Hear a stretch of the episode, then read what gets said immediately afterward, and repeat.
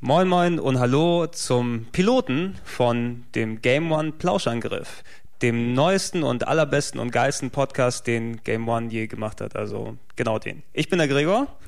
Und ich bin der Eddie. Und äh, gemeinsam sind wir. gemeinsam sind wir die Superquatscher. Oh nein, äh, wie schon gesagt, äh, erstmal herzlich willkommen wieder nach langer, langer Zeit, äh, wo wir uns eine kleine Pause, Schrägstrich Auszeit vom Podcasten gegönnt haben, wieder zu einem bisschen ähm, gepflegten Gequatsche über Videospiele und, und anderem Gedöns.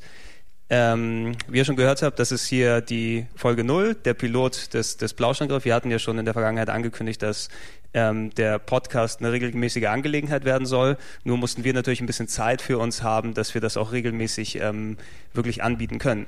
Ja. Genau, Games Convention lag noch dazwischen und Game Awards, die noch in der Vorbereitung sind und noch viele kleine Sachen, die es nicht äh, erlaubt haben, dass man sich so wirklich drauf einlässt. Aber jetzt ja, haben wir wahrscheinlich wieder bessere Zeiten in Aussicht und können wieder äh, hoffentlich dann auch regelmäßig ein paar coole Podcasts abliefern. Genau, hoffentlich. Das, das ist das Wort. Also es, es war schon sehr nach, nach dem Games Convention oder Gamescom, Entschuldigung, Gamescom äh, ja. Stress, der uns, der uns in Beschlag genommen hat und dann alle Projekte über uns gleichzeitig hereingebrochen sind. Es hat was für sich gehabt, dass wir in unserer Schrägstrich ähm, Sommerpause Auszeit hier einfach zur Arbeit kommen können und einfach mal Podcasts machen. Da haben wir die Zeit für gehabt. Ja. Aber jetzt äh, muss eben eine Sendung gebaut werden und eine Webseite geführt werden und Sachen gedreht werden und komische Verkleidungen gemacht werden. Also äh, Nehmt es uns nicht übel, wenn wir die Regelmäßigkeit nicht ganz so einhalten können. Ihr könnt uns glauben, wir haben da selber Bock drauf und wenn sich die Möglichkeit bietet, dann werden wir sie auch nutzen in Zukunft, um wieder schöne Podcasts zu Genau, wie gesagt, ich hoffe, wir werden eine Möglichkeit finden. Guck mal, der Wolf geht. Tschüss, tschüss. Äh, werden wir eine Möglichkeit finden, das äh, recht regelmäßig anzubieten. Ich peile momentan für mich gerade an, dass in zwei Wochen die richtige erste Episode vom, vom Plauschangriff dann startet mit aktuellen Themen, mit ähm, verschiedenen Rubriken, die dann dort sind. Das ist alles noch unter Verschluss, da muss man die Leute überraschen. Können wir jetzt noch alles ausplaudern, aber ich peile so ungefähr zwei Wochen an für die erste Folge und mein Angepeilter Rhythmus ist dann auch im Zwei-Wochen-Rhythmus, dass wir dann eine aktuelle Folge haben, also eine aktuelle Folge, mit der, in der es um aktuellere Spiele und solche Geschichten geht und ein Special immer wieder mal. Ob es jetzt ein Retro-Special ist, ob es ein Kino-Special ist, was wir natürlich endlich mal wieder machen sollten, oder irgendwas anders gelagert ist, dass sich das dann abwechselt. Aber das ist natürlich noch Zukunftsmusik, denn heute haben wir uns hier zusammengefunden, passend zum heutigen Datum, wenn es dann hört, zum 31. Oktober. Heute Halloween. Ist, heute ist Halloween und heute reden wir über Castlevania.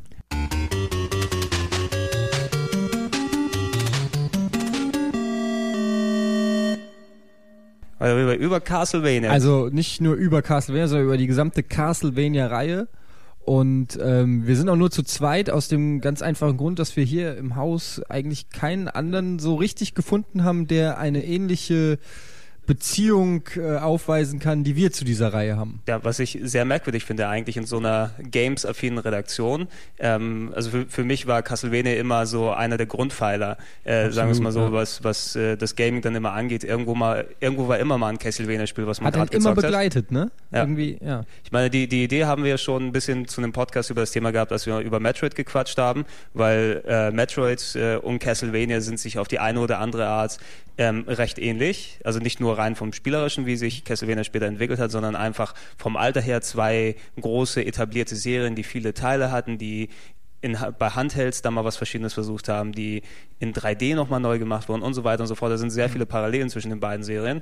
Und ich meine, als große Metroid-Fans, ich glaube, da, da zieht es dich auch langsam einfach zu Castlevania irgendwie hin, wenn du mal damit angefangen hast vorher. Ja, absolut. Also Castlevania ist auch so für mich eine dieser Oldschool-Videospielmarken wie Zelda, wie Mario, wie Metroid, Mega Man kann man eigentlich auch noch irgendwie so mit dazu. Also wirklich so eine dieser äh, Marken, die es geschafft haben, über Jahrzehnte hinweg ähm, ja zu existieren und allein deshalb ist es schon mal wert, dieser Reihe einen po eigenen Podcast zu widmen. Und es ist ja auch wirklich, ähm, es gibt so viel, was man dazu sagen kann, weil eben auch so eine krasse Entwicklung stattgefunden mhm. hat, nämlich von diesem klassischen ja, wie nennt man es? Jump, Jump Run kann man es ja auch nicht nennen. Ja, so Action. Jump, Jump and Peitsch. Jump and Peitsch, Jump and Whip. Genau. Ähm, bis hin zu diesen ja schon fast Rollenspiel, Adventure, Action-mäßigen Metroidvanias, wie sie ja heißen. genau. Und das ist ja eine unheimliche Entwicklung, die da stattgefunden hat, die die äh, Serie auch nochmal sehr stark verändert hat. Eben, da hat sich, da hat sich eine Menge durchgezogen. Wir werden das hier auch gleich alles in Ruhe ein bisschen bequatschen. Da es sehr, sehr viele Castlevania Games gibt, ähm, haben wir uns heute mal dazu entschlossen, wir machen das nicht in diesem ganz super detaillierten Format, wo wir jedes Spiel einzeln durchgehen und uns dann wirklich mal 20 Minuten drüber unterhalten, weil da würden wir wahrscheinlich noch übermorgen hier dran sein, da wäre da wär Halloween vorbei und da würde der Podcast nicht mehr so viel Spaß machen beim Zuhören. Äh, hoffe ich jedenfalls.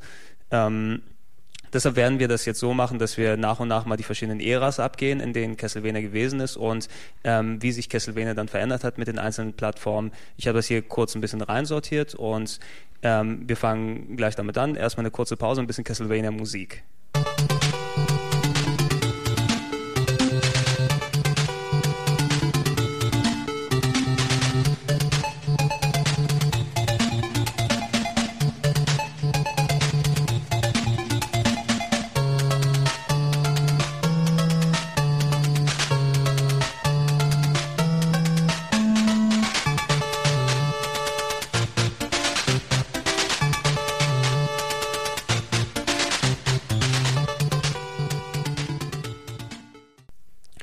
Okay, das war jetzt äh, Musik aus dem ganz alten Castlevania-Spielen. Und ich meine, über Musik quatschen wir jetzt hier gleich nochmal, äh, in dem Fall, weil das war auch eine sehr große, ein sehr großes Ding von Castlevania immer, dass die Absolut, immer ja. bei der Musik also so viele einprägsame Tunes und, und, und äh, Tracks und so weiter hatten, die sich die einfach ins Gehirn gebrannt haben, wenn du es äh, ewig gespielt hast. Ich würde natürlich ganz gern mit dem, mit dem ersten Castlevania damals anfangen. Wir hatten ja schon oft darüber gequatscht, Eddie, du warst ja ein NES-Kind. Ja, absolut. Und ich erinnere mich auch noch ähm, an mein erstes Mal Castlevania. Da gibt's noch äh, diese Szene, wo Simon Belmont vor das Schloss kommt Mhm. und dann gibt's ich, ich kann es nicht mehr so genau rekapitulieren, aber äh, diese Kamerafahrt, wo man ihn von hinten sieht und dann das Schloss so äh, größer wird oder irgendwie so. Und das war damals halt schon grafisch, war das schon eine Ansage. Das war zwar nur so ein kurzer kleiner Effekt am Anfang, die eigentliche Grafik war ja dann auch nicht mehr so besonders oder so, aber nicht schlecht, aber das weiß ich noch, wie er dann da so stand äh, vor diesem vor diesem Gebäude und dann kam die typische Castlevania-Musik und dann ging's los. Eben, das ist, das ist ein sehr einprägsames Bild. Ja. Eben zu, zu NES-Zeiten, da hattest du natürlich jede Menge viele und jede Menge coole Spiele, aber Castlevania war da, glaube ich, nochmal ein bisschen was Besonderes, einfach durch sein Setting. Ähm, essentiell kann man das ja alles so zusammenfassen mit ähm, peitschenschwingender Held, äh, geht zu Dracula Schloss und bekämpft dort quasi Dracula und alle ähm, Movie-Monster von Frankenstein über den Tod, über Fledermäuse und so weiter, währenddessen, bis er sich auf den Weg zu Dracula hinmacht und ihn endlich schlagen kann. Mann im Schloss gegen Dracula, das war Ja, das ganze Konzept. absolut. Na, und im, im ganzen Wust an NES-Spielen von hüpfenden Klempnern und äh, ballernden Robotern und äh, anderen Geschichten hat das nochmal ein bisschen herausgestochen. Ne?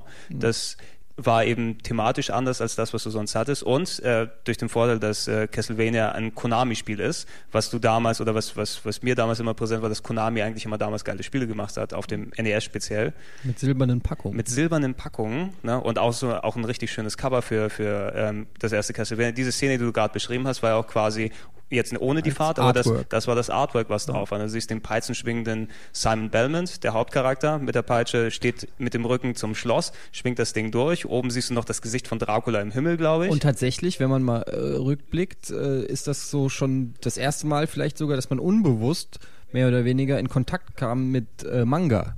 Stimmt, stimmt. Weil ähm, ich meine, damals, wenn du solche, solche Manga- und Anime-Geschichten in Amerika, in Europa hattest, da wurde das ja nicht speziell als Anime oder Manga dann dargestellt. Ich meine, wir alle haben irgendwie Captain Future oder Heidi oder sonst was Ja. geguckt früher, da mussten wir uns da angucken lassen. Da hat niemand gesagt, guck mal, was für ein geiler Anime das ist. Ja. Sondern das, Das war war ein einfach. Zeichentrickfilm. Das war ein Zeichentrickfilm, der eben ein bisschen anders gezeichnet war und vielleicht hat einem gefallen, dieser Stil. Und das war das, was du dann auf der Packung auch bei Castlevania dann gesehen hast. Ja. Ne, Es war, hatte diesen coolen Anime-Look, ähm, den du damals noch nicht richtig definieren konntest. Du wusstest nur, es sieht cool aus und ich mag es irgendwie. Ähm, und äh, es sah ja nicht nur auf dem Cover so aus, sondern auch innerhalb des Spieles. Das hatte ja, ähm, was ich beeindruckend fand, damals als äh, ich als Master System Kind, der kein NES zu Hause hatte, äh, bin dann bei einem Kumpel vorbeigegangen und der hatte Castlevania oder wie wir es damals genannt haben, Castlevania. Mhm. Natürlich, können wir auch kein Englisch, aber Castlevania, also dann ähm, bei ihm gespielt und er konnte das natürlich sehr gut, weil er das Tag und Nacht gespielt hat. Ich habe äh, ziemlich abgelust, weil Castlevania kann ich mich sehr gut erinnern. Beeindruckend, Grafik, spielt sich auch gut, so ein schönes Jump'n'Run eben mit, mit der Peitsche, wo du rumläufst und, und Zombies weghaust und so weiter. Aber hacke schwer. Ja, das ist aber so, also das ging eigentlich bis zu diesen Metroidvanias, würde ich mal sagen. Mhm. Ähm, ein, ein Markenzeichen von Castlevania egal auf welcher Teil, egal welche Plattform, eigentlich schweineschwer. schweineschwer, was aber auch zeigt, dass man damals einfach auch anders drauf war. Ja, ja? weil heutzutage ja. würde sowas nicht mehr funktionieren. Du würdest das Spiel dreimal spielen, weglegen und nie wieder anrühren. Aber damals hast du dich durch sowas durchgebissen mit den Spielen, wo du drei Leben und ein Continue hast und wenn du es nicht geschafft hast, alles nochmal von genau, vorne. Genau ja. das. Ne? Und dann, ich kann mich an Nachmittag eben erinnern, wo ich das mit meinem Kumpel zusammen gespielt habe, hat mir ein bisschen ausgeholt bei den Stellen, die er besser kannte. Aber da kommen wir mal zu einem Gegner nach wirklich zwei Stunden Spiel, ja. Und du hast dort eben, ich glaube, hattest du ein Continue oder vielleicht sogar gar keins? Ich glaube, ein Continue hattest du, ich ne? Weiß es nicht mehr. In, also du hattest auf jeden Fall maximal drei bis sechs Möglichkeiten und nicht mhm. mehr, ja. Wenn das vorbei war, war das komplette Spiel vorbei. Kein Safe Game, kein extra Münze reinwerfen Keine oder sowas, Passwort. was du gewöhnt bist, sondern basta, es war aus. Und immer weiter du reingegangen bist nach diesen zwei Stunden, dann irgendwelche so komische, ich glaube, waren das die Medusas oder die diese komischen äh, die, Fliegenköpfe, Flie ja. die fliegenden Köpfe, die versteinert haben, die, die dich versteinert haben, was auch eine eine der gemeinsten Gegner sind, die ja. bisher in irgendein Spiel reingepackt wurden durch ihre komischen Patterns, wie sie durch die Luft fliegen und egal wie du dich bewegst, die treffen dich trotzdem irgendwie ja. und du fällst in den Abgrund, weil du versteinert bist. Ja, das das ist so typische Castlevania-Momente, auch mit den Treppenstufen, äh, die du quasi ähm, das muss man erklären, es gab quasi zwei Plattformen, also äh, man stellte sich vor zwei Plattformen, eine auf der man läuft, eine oben drüber und die ist dann verbunden mit einer Treppe. Und wenn äh, der Charakter halt diese Treppe hochgegangen ist, dann war das ähm, dann war der wie festgeklebt auf dieser Treppe. Also man konnte dann nicht mehr mhm. von der Treppe springen oder so, sondern man konnte eben nur die Treppe komplett hochgehen oder wieder komplett runtergehen. Man konnte auch nicht angreifen oder sonst irgendwas. Das heißt, man war auf dieser Treppe im Prinzip den Gegnern ausgeliefert. Und wenn dann eben ein Gegner kam oder äh, diese Medusa-Köpfe angeflogen kamen, hat es einen einfach weggehauen. Und das war auch so eine Sache von Castlevania, die ich auch eigentlich bis heute noch hasse, ist dieser Kickback. Genau. Bei, äh, bei Gegnerkontakt. Also wenn man vom Gegner getroffen wird, dann ist es nicht so wie bei anderen Spielen, man verliert einfach Energie und blinkt oder sonst irgendwas mhm. und ist an der gleichen Stelle, sondern wenn man bei Castlevania vom Gegner getroffen wird, dann fliegst du einen halben Meter in so einer festen Animation zurück und dann interessiert es auch das Spiel keines, kein bisschen mehr, was da an Architektur ist oder sonst was. Also es kann sein, du fliegst an einen Gegner, fliegst mhm. einen Meter zurück in die Lava, Leben weg. Eben. Und Castlevania hat speziell viele Szenen gehabt, wo du, sagen wir, über Abgründe hinwegspringen musst, wo drehende Plattformen da sind, auf denen du eine Sekunde verweilen kannst. Währenddessen fliegen noch zig Gegner herum, die dich anballern oder sonst was passiert. Und da hast du eben schnell mal irgendeinen Treffer kassiert, wo du mal kurz ja. nicht aufgepasst hast. Du hast diesen Kickback und schon bist du unten im Abgrund gelandet und Leben vorbei. Muss den, den Ab zum Glück musst du ja, ich glaube, du hast Abschnitte immer wieder von vorne angefangen, je nachdem, wenn du durch verschiedene Türen gegangen bist, also dass du nicht einen kompletten Level immer von vorne anfangen musst. Aber wenn du so eine beschränkte Anzahl an Leben hast, das hat dich gequält jedes Mal, wenn ja, sowas passiert ist. An. Zum Beispiel bei, bei Castlevania 3, der Endgegner Dracula mhm. hat, äh, ich glaube, drei oder vier verschiedene Formen. Mhm. Und ähm, wenn du verreckst, startest du nicht etwa kurz vor dem Bossraum, sondern wieder am Anfang von dem Dracula-Level, was halt auch richtig oh. heftig ist, weil oh. das halt auf dem Weg zum allerletzten Endgegner ist, ja. Und das heißt, du musst drei Formen Dracula schaffen, ohne ein einziges Mal zu verrecken.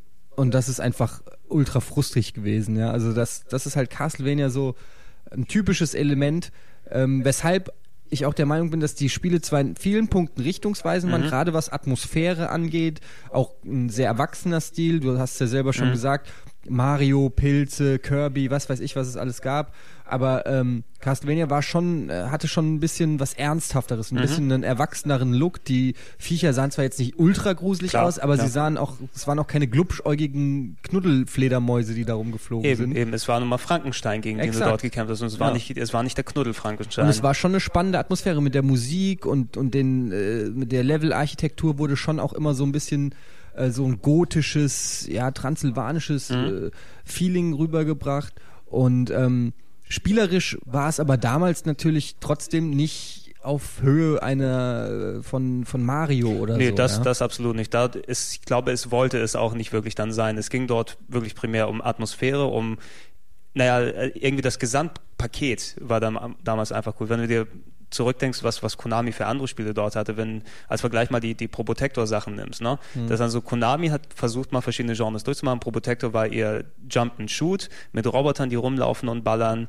Na gut, ähm, es war ja eigentlich Contra, eigentlich waren es ja eigentlich, Söldner. eigentlich war es ja Soldaten, aber ganz ehrlich ja. gesagt, die Contra-Soldaten gehen mir so am Arsch vorbei. Probotector ist viel besser. Ja, weil ballernde Roboter sind viel cooler als ja. äh, Zensur hin und her. Wir wollen ballernde Roboter und keine irgendwelche Marines, die dort rumlaufen. Aber in, in, in der Hinsicht, ich meine das eben, weil Konami hat sich an vielen Genres versucht. Die hatten auch eigene richtige Jump Jump'n'Runs, sowas wie Bucky O'Hare, glaube ich, gab es mhm. damals, ähm, als, als mit dem, mit dem springenden Hasen aus dem Comic und so weiter oder Tiny Toons und solche Geschichten. Ähm, Konami hat immer eigene Takes für eigene Genres gemacht, wie sie es dann machen wollten und es kam immer was echt Schönes und Vernünftiges bei raus. Und Castlevania war eben ihr nicht wirklich Mario Jump'n'Run, aber dann mehr so ein, so ein actionreiches, atmosphärisches und vielleicht sogar eben mit Absicht wirklich bockschweres Spiel. Ja, vielleicht auch schon so einen leichten Arcade Stich. Stimmt, stimmt. Ja, Arcade-lastig. Ja. Arcade, kurze, kurzer Einschub hier. Es gab später auch ein Arcade-Spiel von Castlevania. Das allererste, was gekommen ist, war auf dem NES. Ich habe es mal kurz angesehen. Das kam so zwei, drei Jahre später raus. Haunted Castle, glaube ich, hieß das. Und gab es in Amerika und Japan. Kann man sich mittlerweile im Internet angucken, die Videos. Und äh, das ist zum Beispiel viel beschissener als das äh, NES mhm. Castlevania. Also das ich gar nicht. irgendwie den Arcade-Stil haben sie schon echt gut rübergebracht im NES-Spiel. Aber in der Arcade-Version haben sie es nicht gut gemacht, weil es sehr merkwürdig ist. Wahrscheinlich mhm. waren es irgendwie so ein Drittteam, das sich da kurz mal reingesetzt habe. Aber das ist auch genug dazu. Also ähm, Castlevania 1, NES angefangen, ich glaube 87 müsste es gewesen sein. Ähm, auf dem NES natürlich hat sich für uns dann damals aus der Ära die Serie nochmal gefestigt. Zwei Nachfolger auf dem NES, Castlevania 3 hast du gerade angesprochen. Davor gab es aber noch ähm, Castlevania 2, Simon, Simon's Quest. Castlevania 2, Simon's Quest. Und das war in der Reihe der, ähm, der NES-Fortsetzung, also meinen, äh, da hattest du dich ja quasi damals gewohnt, es gibt einen Teil 1 von dem Spiel, dann kommt Teil 2 auf dem NES raus und der ist komplett anders als Teil 1. Ja, du sprichst natürlich auch Zelda zum Beispiel Zelda an. Zelda spreche an, Super Mario 2 spreche wow. zum Beispiel an, die sich äh, auf einmal komplett anders gespielt haben als der erste Teil und Simon's Quest, ähm, hat ein bisschen was anders gemacht auch. Ne? Mhm. Ja, also spielerisch war es eigentlich schon ähnlich, aber es war einfach wesentlich komplexer. Es war sind erstens mal ein Passwort, ein Passwortsystem mhm. dazugekommen. Und äh, ja, ich will es noch gar nicht Rollenspielelemente nennen, aber zumindest war die Welt ein bisschen freier, nicht mehr so ganz linear von links nach rechts und dann kommt der Endgegner, sondern ähm, es gab eine Stadt, wo man auch Hinweise mhm. bekommen hat, die waren zwar alle Schrott, aber ähm, es gab eben Townspeople, die irgendwas erzählt haben, um so ein bisschen die Story ähm, zu erzählen und ein bisschen Atmosphäre zu schaffen. Und es gab Gegenstände, die mhm. man einsammeln konnte, die man nutzen konnte. Und ähm, ja, kleinere Rätsel, möchte ich fast sagen, äh, die man lösen musste, wenn man wusste, wenn wie. Man, wenn man Glück hatte und sich aus den kryptischen, ähm, schlecht übersetzten Hinweisen, die, die dann dort drin waren auf Englisch, ja. die keinen Sinn viel ergeben haben, ähm, wenn man das dann irgendwie rausbekommen hat, dass man sich irgendwo hinknien muss, dann kommt ein Tornado, der nimmt einen mit, wenn man einen gewissen Gegenstand in der Tasche hat. Irgendwie solche Geschichten waren das. Ja, ne? deshalb habe ich auch äh, Simon's Quest habe ich nie durchgespielt. Das war so. Ähm, ich habe das, glaube ich, damals nicht so richtig verstanden, als ich es gezockt habe. Mir hat es gut gefallen, weil die Grafik ordentlich war und die Atmosphäre eigentlich äh, auch nicht so schlecht war, aber es war einfach. Ähm, ich war damit überfordert und mhm. wie ich heute weiß, lag das aber nicht daran, dass ich zu blöd war, sondern einfach, weil das Spiel einfach grottig programmiert ist. Ja, ja. Äh, das muss man einfach so sagen. Die hatten sicherlich schon da gute Ideen, die sie sogar dann später in den Metroidvanias verwirklicht haben, mhm. indem sie das Spiel wirklich in eine Rollenspielrichtung ähm, ja, äh, entwickelt haben. Aber damals war es einfach irgendwie, es wirkt wie ein, ein unvollständiger Alpha-Test. Ja, auf jeden Fall. Man, ambitioniert kann man es ja. wirklich nennen, aber irgendwie diese Ambi Ambitionen sehr fehlgeleitet mit dem Ergebnis, was dann dort rausgekommen ist. Äh, was ich in der Hinsicht nochmal empfehlen kann, das ist damals das allererste Review gewesen, was der Angry Video Game Nerd äh, gemacht hat vor fünf, sechs Jahren, als er sein erstes Video gemacht hat. Ähm, und das war auch so ein, ein, ein, sehr großer Rant, eine Eloge darüber, wie scheiße eigentlich ähm, Simon's Quest denn so ist. Ja, ich meine, mit, ja, ich meine, mit ein bisschen Abstand kann man vielleicht dem noch ein bisschen was abgewinnen und so weiter und so fort, aber naja das sollte es, glaube ich, auch zu Simon's Quest sein. Ich meine, viele von uns haben es dann übergangen. Wo es dann wieder interessanter wurde, war Castlevania 3 auf dem mhm. NES, was ich denke auch äh, heutzutage immer noch ein sehr, sehr gutes Spiel ist und ja. auch einer der besten Titel der Castlevania-Serie. Ja, also ich würde es heute, glaube ich, trotzdem nicht mehr spielen, aber ähm, es war zumindest auch der beste NES-Titel, mhm. ähm, grafisch nochmal, glaube ich, das letzte aus der Konsole rausgeholt, mhm. Musik fantastisch, also Atmosphäre war wieder top. Ist immer noch, wie ich schon gesagt habe, schweineschwer und es gibt leider auch da immer noch ein paar unfaire Stellen. Auch da kann man immer noch nicht von den Treppen gescheit abspringen. Mhm. Aber ansonsten spielerisch hat das unheimlich viele frische Ideen ähm, aus dem Hut gezaubert für die Castlevania-Reihe und war, hat sich wesentlich abwechslungsreicher gespielt als der erste Teil und ist für mich deshalb auch so, ähm, ja, es lässt sich schon so ein bisschen wie Super Mario 1 und Super Mario 3 mhm. vergleichen, vielleicht nicht ganz so äh, Fast, krass, ja. aber, aber schon, man merkt, mit Castlevania 1 wurde so ein Spielprinzip erfunden und mit Castlevania 3 haben sie dann eigentlich mit diesem Spielprinzip das Optimum rausgeholt für die Konsole. Mhm, ja, auf, auf jeden Fall. Eben so, äh, wie so eine Art kleine Entschuldigung dafür, dass es bei Simon's Quest nicht so gut geklappt hat. Wieder quasi dieses Bekannte zurück zu den Wurzeln. Nur da haben sie kapiert eben, was an Castlevania 1 so besonders war, auch nochmal aufgewertet. Bessere Grafik, bessere Levels. Du hattest, glaube ich, drei Charaktere, zwischen denen du hin und her gesprungen bist. Darunter auch ein Alucard, ne, den, der. Genau, der konnte sich in eine Fledermaus Der konnte sich in eine Alucard, der, der, der Sohn von Dracula, der später nochmal eine größere Rolle gespielt hat in, in vielen Teilen. Ähm, und ähm, das, wie du auch schon gesagt hast, das kam zu einem relativ späten Zeitpunkt beim NES raus, dass die damals auch schon kannten, wie gut sie mit der Konsole umgehen können, die Programmierer, und noch viel Grafik, viel Technik, gute Musik und so weiter rausgeholt haben und das immer noch eben einer der, der besten NES-Titel in der Hinsicht ist. Wenn man es heutzutage spielen will, es gibt es, glaube ich, mittlerweile auch als, als äh, Virtual Console Download, äh, Download, dass man sich dann nochmal in Ruhe angucken kann für 500 Punkte. Ich glaube, das sollte der Titel einem wert sein, wenn man das nochmal nacherleben will. Ähm, aber es war so das kleine Abschiedsgeschenk in Richtung ähm, NES. Und äh, das war ja zum Glück noch nicht der Schluss für die Castlevania-Reihe, denn die ist dann nachher auf die 16-Bit-Konsolen übergesprungen. Und da gehen wir gleich hin, nachdem wir ein bisschen Musik gehört haben.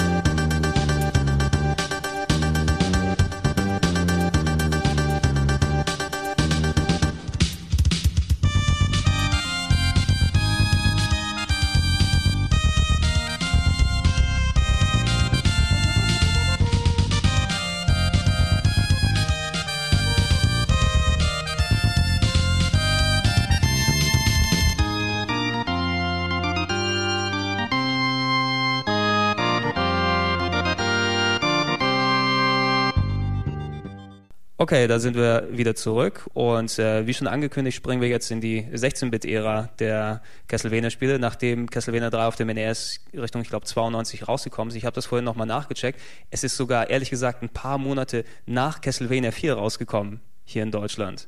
Ähm, Castlevania 4 ähm, war der, das erste 16-Bit-Spiel auf dem Super Nintendo. Was Super Castlevania. Super Castlevania 4, Entschuldigung. Mhm. Super Castlevania 4 hier bezeichnet. Ich habe auch noch die, die Packung zu Hause herumliegen, wo du dann auch in der schönen silbernen äh, Konami-Verpackung, äh, NES-Verpackung das, das Spiel drin hattest, plus ein Simon Bellman, der hier wieder zurückgekehrt äh, ist nach dem ersten Teil. Ich glaube, im ersten, nee, im zweiten Teil war ja auch äh, der Hauptdarsteller, im dritten Teil natürlich nicht mehr so. Mhm. Ähm, Im vierten ist er wieder zurück, der liebe Simon Bellman mit seiner, Peitsche, mit seiner Peitsche und dem langen wallenden blonden Haar.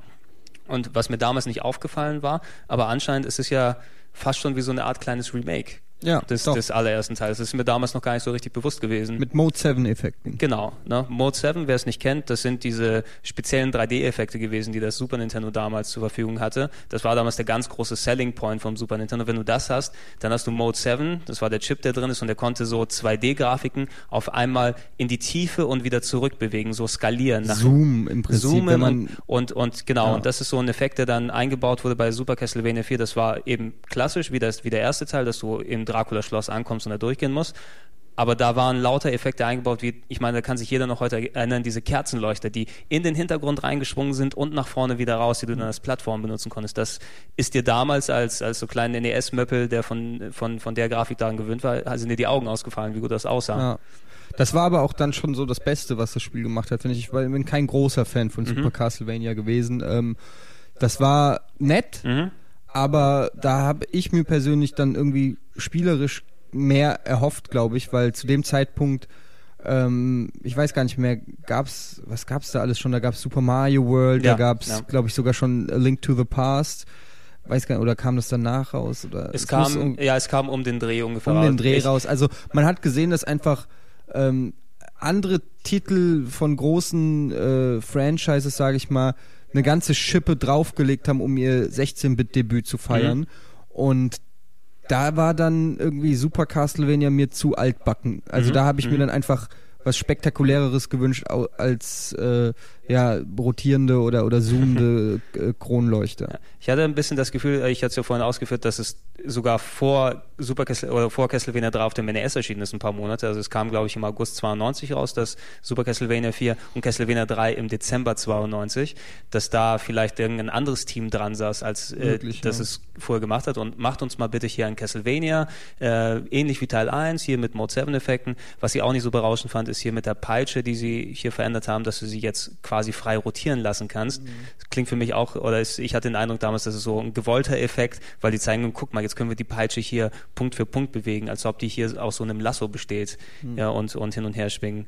Ähm, sehr schön finde ich immer noch heute die Musik, da auch. Ähm, da, ich meine, der, der Super Nintendo Soundchip immer noch einer der besten, äh, was solche äh, Soundtracks speziell angeht. Und ist auch immer noch einer der, der Castlevania Soundtracks, die ich mir ganz gern anhöre, wenn ich der mal zu Hause in die Playlist dann wieder reinkommt. Ähm, aber abgesehen davon eben ein Spiel, das sich damals dann gut gefesselt hat, aber ich glaube, heutzutage musst du es nicht mehr unbedingt spielen. Also ich würde auch nicht sagen, dass es ein Klassiker ist. Es ist, ein, es ist nett und es ist sicherlich kein schlechtes Spiel, aber es fällt nicht in die Kategorie Klassiker bei Mhm. mir. Ein bisschen ähnlich sieht das aus mit dem ähm, Versuch, das Spiel erstmals von der, von der Nintendo-Konsole wegzubringen, weil ähm, ein Jahr nach Super Castlevania 4 kam äh, Castlevania Bloodlines für das Mega Drive heraus. Der erste Versuch eben, die, die Castlevania-Reihe auf dem, auf dem Mega Drive von Sega zu etablieren und nicht mehr auf Nintendo. Und da, äh, der Titel, ähnlich wie bei Super Castlevania 4, ein nettes Spiel, aber auch nicht so ganz das, was man sich erhofft hat. Ja, das stimmt. Er ist auch sehr actionlastig, ähm, sehr arcadig. Mhm. Ähm, ich glaube, man kann man dann nicht auch irgendeine Tussi spielen mit Lanze oder Also so? es, Ich es war ein Typ, auf, du, du konntest dort erstmals einen Charakter spielen, ähm, der keine Peitsche hast. Du hast am Anfang die Auswahl zwischen zwei Charakteren. Das ist, glaube ich, ein dicker Kerl mit einer Lanze, Genau, der, der Dicker hat und, und ein Peitschenmann, äh, wieder irgendein anderer Belmont, jetzt diesmal, weil ich meine, Dracula ist unsterblich, da können die Belmonts sich auch dann in unendlicher Reihenfolge selber dann äh, zeugen, äh, dass du dann immer mit einem anderen Belmont da reingehst, ein paar hundert Jahre später. Und ähm, was sie nochmal gemacht haben, war auf das Mega Drive, weil Mega Drive war ja nicht ja damals so die, die Konsole für die cooleren Typen, für die härteren Typen, dass sie äh, dann mehr Blut reingetan haben ins Spiel, kann ich mich noch sehr erinnern. Du hast dort dann die Zombies dran gehauen, die sind auf einmal in so einem Bluthaufen dann zusammengesackt, was du auf dem Super Aber Nintendo nicht hattest. grafisch, glaube ich, ich habe das als sehr gut in Erinnerung. Grafisch war es sehr gut, ja. Aber haben wir nicht eins vergessen? Haben wir nicht Dra Dracula X Ich vergessen? würde, äh, Dracula X würde ich gerne dann, dann hinten dran machen, weil es uns schön die Überleitung zum nächsten Spiel hin macht, weil es ja direkt dann in unser, unser kleine, ja, das Highlight des Podcasts wahrscheinlich mit Symphony of the Night dann reinführt.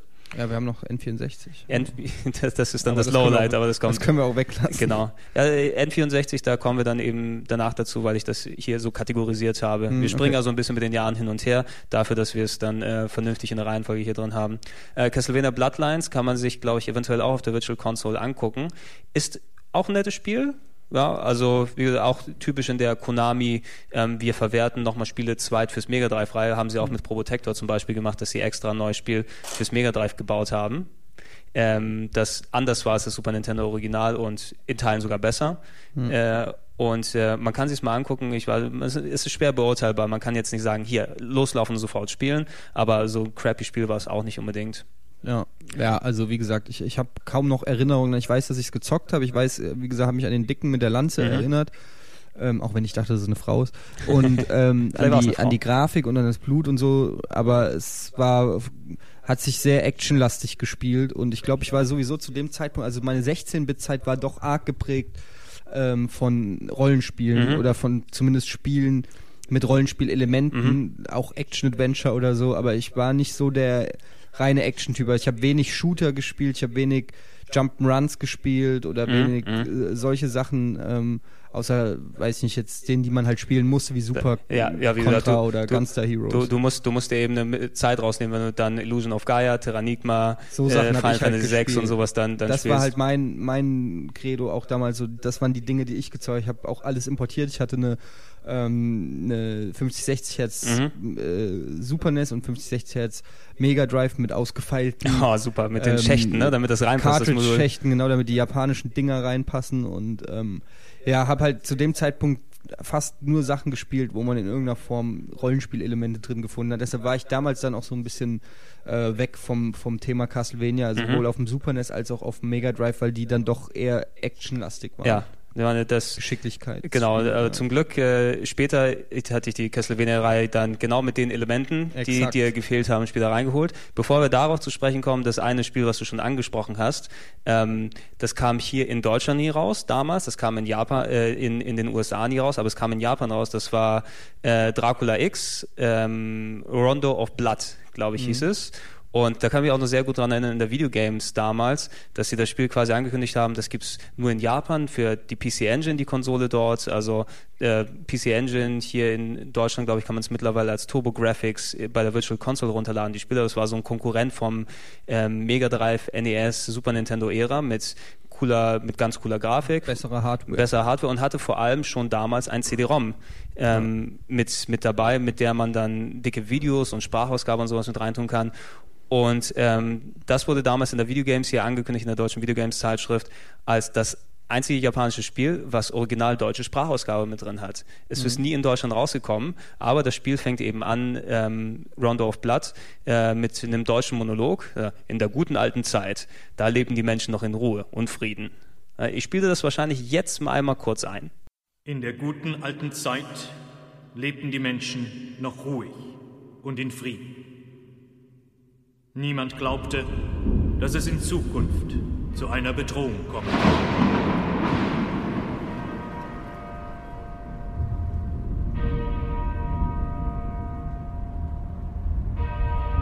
Auf der Schattenseite des Friedens und des Wachstums gab und gibt es aber auch immer das Böse. Die Menschen beginnen, das Wachstum abzulehnen und bezeichnen den Frieden als Degeneration.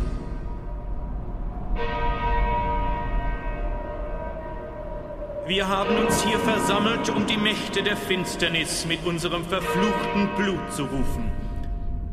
Wir wollen, dass sie die Welt regieren. Wir erwarten lächelnd den Niedergang der Welt.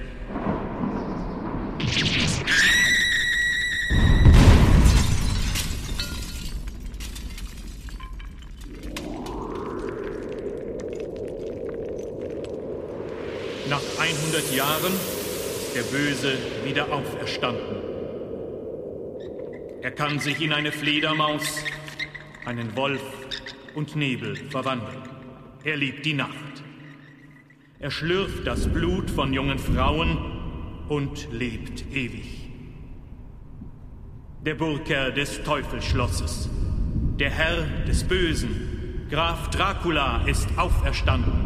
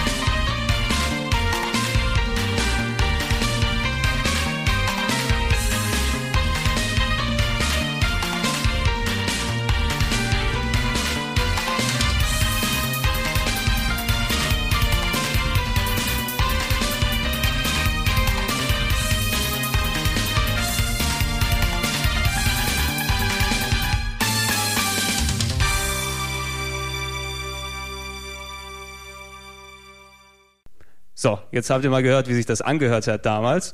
Ähm, und ehrlich gesagt, für, für 1993, als das Spiel damals rausgekommen ist, da hatten wir hier, die keine PC Engine haben. Ich weiß nicht, hast du das damals gespielt?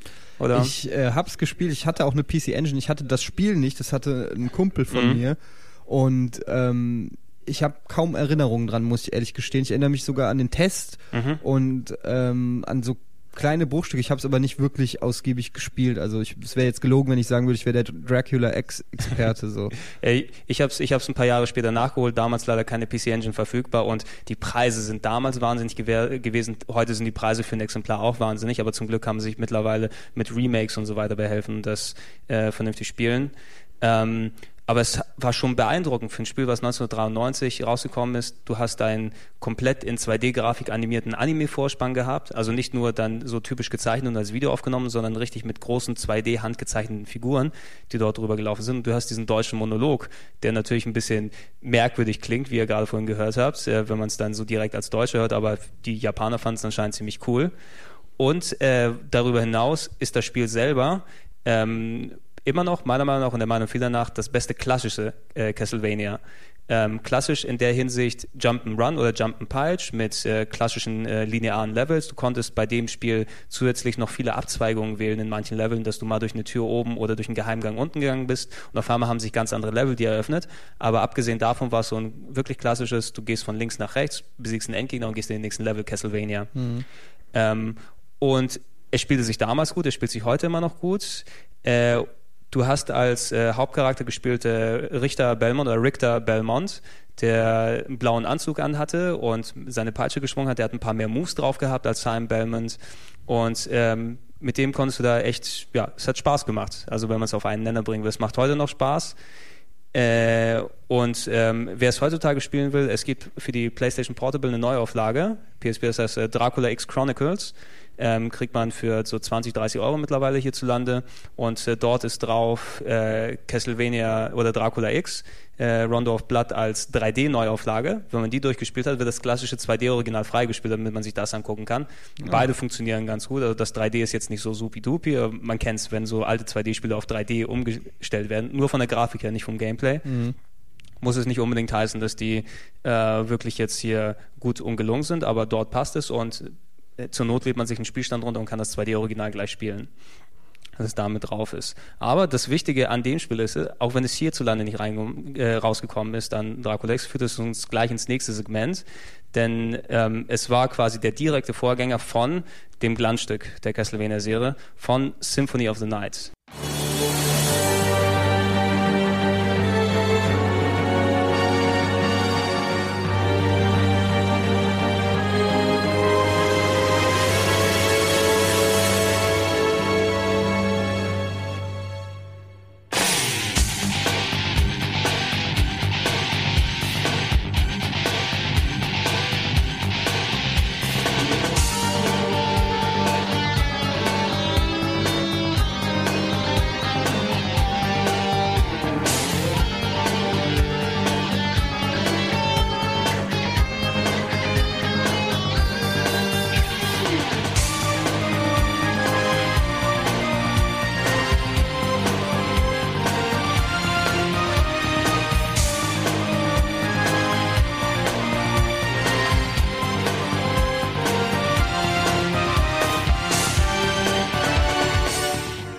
Genau, das war der erste Auftritt auf der PlayStation Der erste Auftritt auf der Playstation. und ähm, für mich heute noch einer meiner All-Time Classics, eines meiner wirklich, äh, würde ich sagen, Top 10 Spiele of All Times. Ich Mhm. habe dieses Spiel wirklich geliebt und ähm, hab's mir auch direkt, weil es gibt's ja auch irgendwie im Xbox Live Arcade Ja, Shop, ja. hab's mir direkt nochmal gekauft und nochmal angefangen zu zocken, weil ich nach wie vor, es ist, es ist für mich wirklich, von dem, was es ist, ist es perfekt. Es ist klassische Art, es ist 2D, Mhm. ähm, äh, man muss es sich einfach im Prinzip vorstellen wie ein Metroid, Mhm. aber äh, halt mit der Atmosphäre und dem Setting von Castlevania, also Vampire, Schlösser, Dracula und, und dem Ding. Und äh, was eben noch als Element dazu kam, was unfassbar motivierend war, ist, ähm, dass eben diese ganzen Rollenspielelemente dazu kamen, nämlich dass du im Level aufsteigen konntest. Mhm. also deine Fähigkeiten verbessert hast, du Erfahrungspunkte gekriegt hast fürs Gegnermetzeln und was auch damals ja fast schon Diablo-ähnliche Züge hatte, dass, äh, dass die Gegner Items gedroppt haben, also Waffen oder andere Gegenstände und äh, man so wirklich auch so dieser Sammeltrieb, den man aus anderen Genres kannte, sich da auch wirklich noch äh, ja, breit gemacht hat. Mhm, auf jeden Fall. Jetzt äh, sagen wir erstmal, Herr Budimann, ich wünsche Ihnen noch ein schönes Wochenende. Komm her. Entschuldigung. Hallo. Ciao, Budi. Genau das auch. Genau das findet er auch. Tschüss. Tschüss. So ist das hier, wenn man. Grüß wenn die man Frau. In der, in der Sauna sitzt und einen Podcast macht, dann kommen halt die Kollegen rein Eben, und kommen rein und äh, machen hier so Staubsaugen und so weiter und so nerven fort. einen mit ihren freundlichen Ja. Gesten. Aber wieder zurück, ähm, zurück zum Thema. Ähm, du hast äh, vollkommen recht. Die, es, es war damals einfach so eine, so eine Art Spiel, was einem die Augen geöffnet hat, vor allem weil die Castlevania-Reihe so gut sie gewesen ist, ist natürlich im Grunde immer nur ein normales Jump'n'Run gewesen und das Konzept ist eben etwas, was nicht ewig hält einfach. Ja. Ne? Und speziell als, als ähm, äh, Symphony of the Night rausgekommen ist, ich glaube, es müsste sogar so 98 gewesen sein, 97, 98, warte mal, ich check das mal kurz, ähm, kam raus, 97 kam das raus. Das heißt, die Castlevania-Serie war ungefähr zehn Jahre alt bis zu dem Zeitpunkt und es war einfach mal Zeit für was Neues. Und ähm, damals, ähm, ich habe mir mal ein bisschen schlauer gemacht über das Teil, ähm, hat sich nicht nur das Spielprinzip geändert, dass du weg vom normalen Jump'n'Run dort so eine Art Metroid-Stil hast mit einem großen, also das Schloss ist beibehalten worden, aber das Schloss ist jetzt eine große Map, die verschiedene Durchgänge hat, wo du verschiedene riesengroßes Fähig- Labyrinth. ein Labyrinth, Ja. wo du Fähigkeiten unterschiedliche dir sammeln kannst, äh, damit du in andere Bereiche dann hingelangst, sondern ähm, du hattest auch ein komplett neues Team an Leuten dran, die sich einfach nochmal was Neues überlegt haben. Du hattest ähm, einerseits äh, den, einen neuen Designer oder eine neue Designerin, die heißt äh, Ayami Kojima und ähm, auch ni- nicht verwandt mit dem äh, Hideo, die heißt nur so gleich. Und äh, die ist zum Beispiel zuständig für das Artwork und, und das, die Grafik von, von äh, Symphony of the Night. Und ich meine, jeder, der damals mit Castlevania angefangen hat, von den coolen alten Anime-Porträts, die auf den Spielen drauf waren, jetzt hast du richtig so ein stilistisches Anime-Zeug drauf. Also ich kann mich auch erinnern, ich hatte das von der Maniac das Symphony of the Night Cover als riesiges Poster gehabt und das sah einfach geil aus. Ja. Es hat immer diesen leicht androgynen Touch gehabt, wenn sie, wenn Ayami Kojima die Charaktere zeichnet, aber das ist gleich zu einem Markenzeichen der Castlevania-Spiele geworden und das hat eben nochmal so einen kleinen Hingucker gemacht, speziell wie die Grafik in dem Spiel designt war, wie das außerhalb designt war. Du hattest eine neue Musikerin dran, auch wieder eine Frau, äh, Michiro Yamane heißt die und die hat einen neuen Soundtrack komponiert für das Spiel. Vorher hattest du so einen klassischen, auch einen coolen, auch einen sehr guten Soundtrack äh, bei den Castlevania-Spielen von In-House von Konami gemacht. Und äh, die Frau hat jetzt quasi ähm, mit äh, richtigen Instrumenten, komplett instrumentierten Soundtrack mit Orchester, teilweise mit, mit dicken Gitarrensoli mit drin verbaut und hat der, der Castlevania-Musik nochmal einen anderen Dreh gegeben, die dann auch ähm, ja auch bis heute eigentlich äh, dann geblieben ist bei der Serie, dass, dass da der gewisse Touch drin war. Und äh, zusammengenommen mit dem neuen Gameplay hat es aus dem Erlebnis Castlevania wirklich was komplett Neues und komplett anderes gemacht. Na? Ähm, der Vergleich damals immer, viele Leute bei, bei mir, die Kumpels haben diskutiert hier, welches ist jetzt besser, Super Metroid oder ähm, Castlevania Symphony of the Night? Weil, okay, es sind zwar ein paar Jahre dazwischen gewesen, aber es waren die beiden Titel, die am vergleichbarsten sind. Und ich meine, da, da kannst du dich wahrscheinlich heute noch vernünftig drum streiten. Ich persönlich denke, Super Metroid ist da noch einen Tacken drüber, weil es einfach perfekter durchdesignt ist, aber Ja, das ist, das ist einfach auch eine Frage des Geschmacks, was man einfach, welches Setting einem besser gefällt. Ähm, ich muss einfach sagen, bei, bei Metroid ist einfach durch die Atmosphäre, durch die Musik, da kriege ich einfach eine Gänsehaut, ist es bei mir einfach noch einen kleinen Tacken drüber, aber ähm, für mich ist Symphony, Symphony of the Night schon auch eine Verbeugung vor Super ja. Metroid. Also ähm, das merkt man einfach, dass Super Metroid einen unheimlichen Einfluss darauf hatte. Ich glaube, das würden die Programmierer auch niemals nee, bestreiten. absolut nicht. Ja. Ähm, das, und ich freue mich, weil es gab ja nach Super Metroid lange nichts, was in dieser Art war. Und ähm, das Spielprinzip von Super Metroid ist aber perfekt oder von Mhm. Metroid an sich. Das ist genau mein Ding, ja. Und ähm, deshalb habe ich äh, mich tierisch darüber gefreut, dass es jemand schafft, dieses Spielprinzip ähm, ja sinnvoll weiter zu nutzen und auch um einige Sachen zu ergänzen, wie eben diese Rollenspielelemente, die ich schon angesprochen habe, aber auch zum Beispiel super fette Endbosse. Ja, Genau. das muss man in, in Sachen von äh, Super, äh, Super Metroid, sag ich schon, von Symphony of the Night auch erwähnen. Bei Super Metroid gab es drei ja, und äh, bei Symphony of the Night gibt es, weiß ich nicht, ein Dutzend. eben. Du, Und es gibt richtig riesengroße Typen, die du auch mit unterschiedlichen Taktiken machen musst und du wirst jedes Mal belohnt, wenn du ihn schaffst, wenn du ihn erlegst, kriegst du dick Erfahrungspunkte und ein fettes Item als Belohnung und du konntest ja relativ weit kommen und manchmal bist du irgendwo hingekommen, hast einen, ich erinnere mich noch, ich weiß nicht mehr, wie er hieß, Garganto, Gulav, Ja, Gole.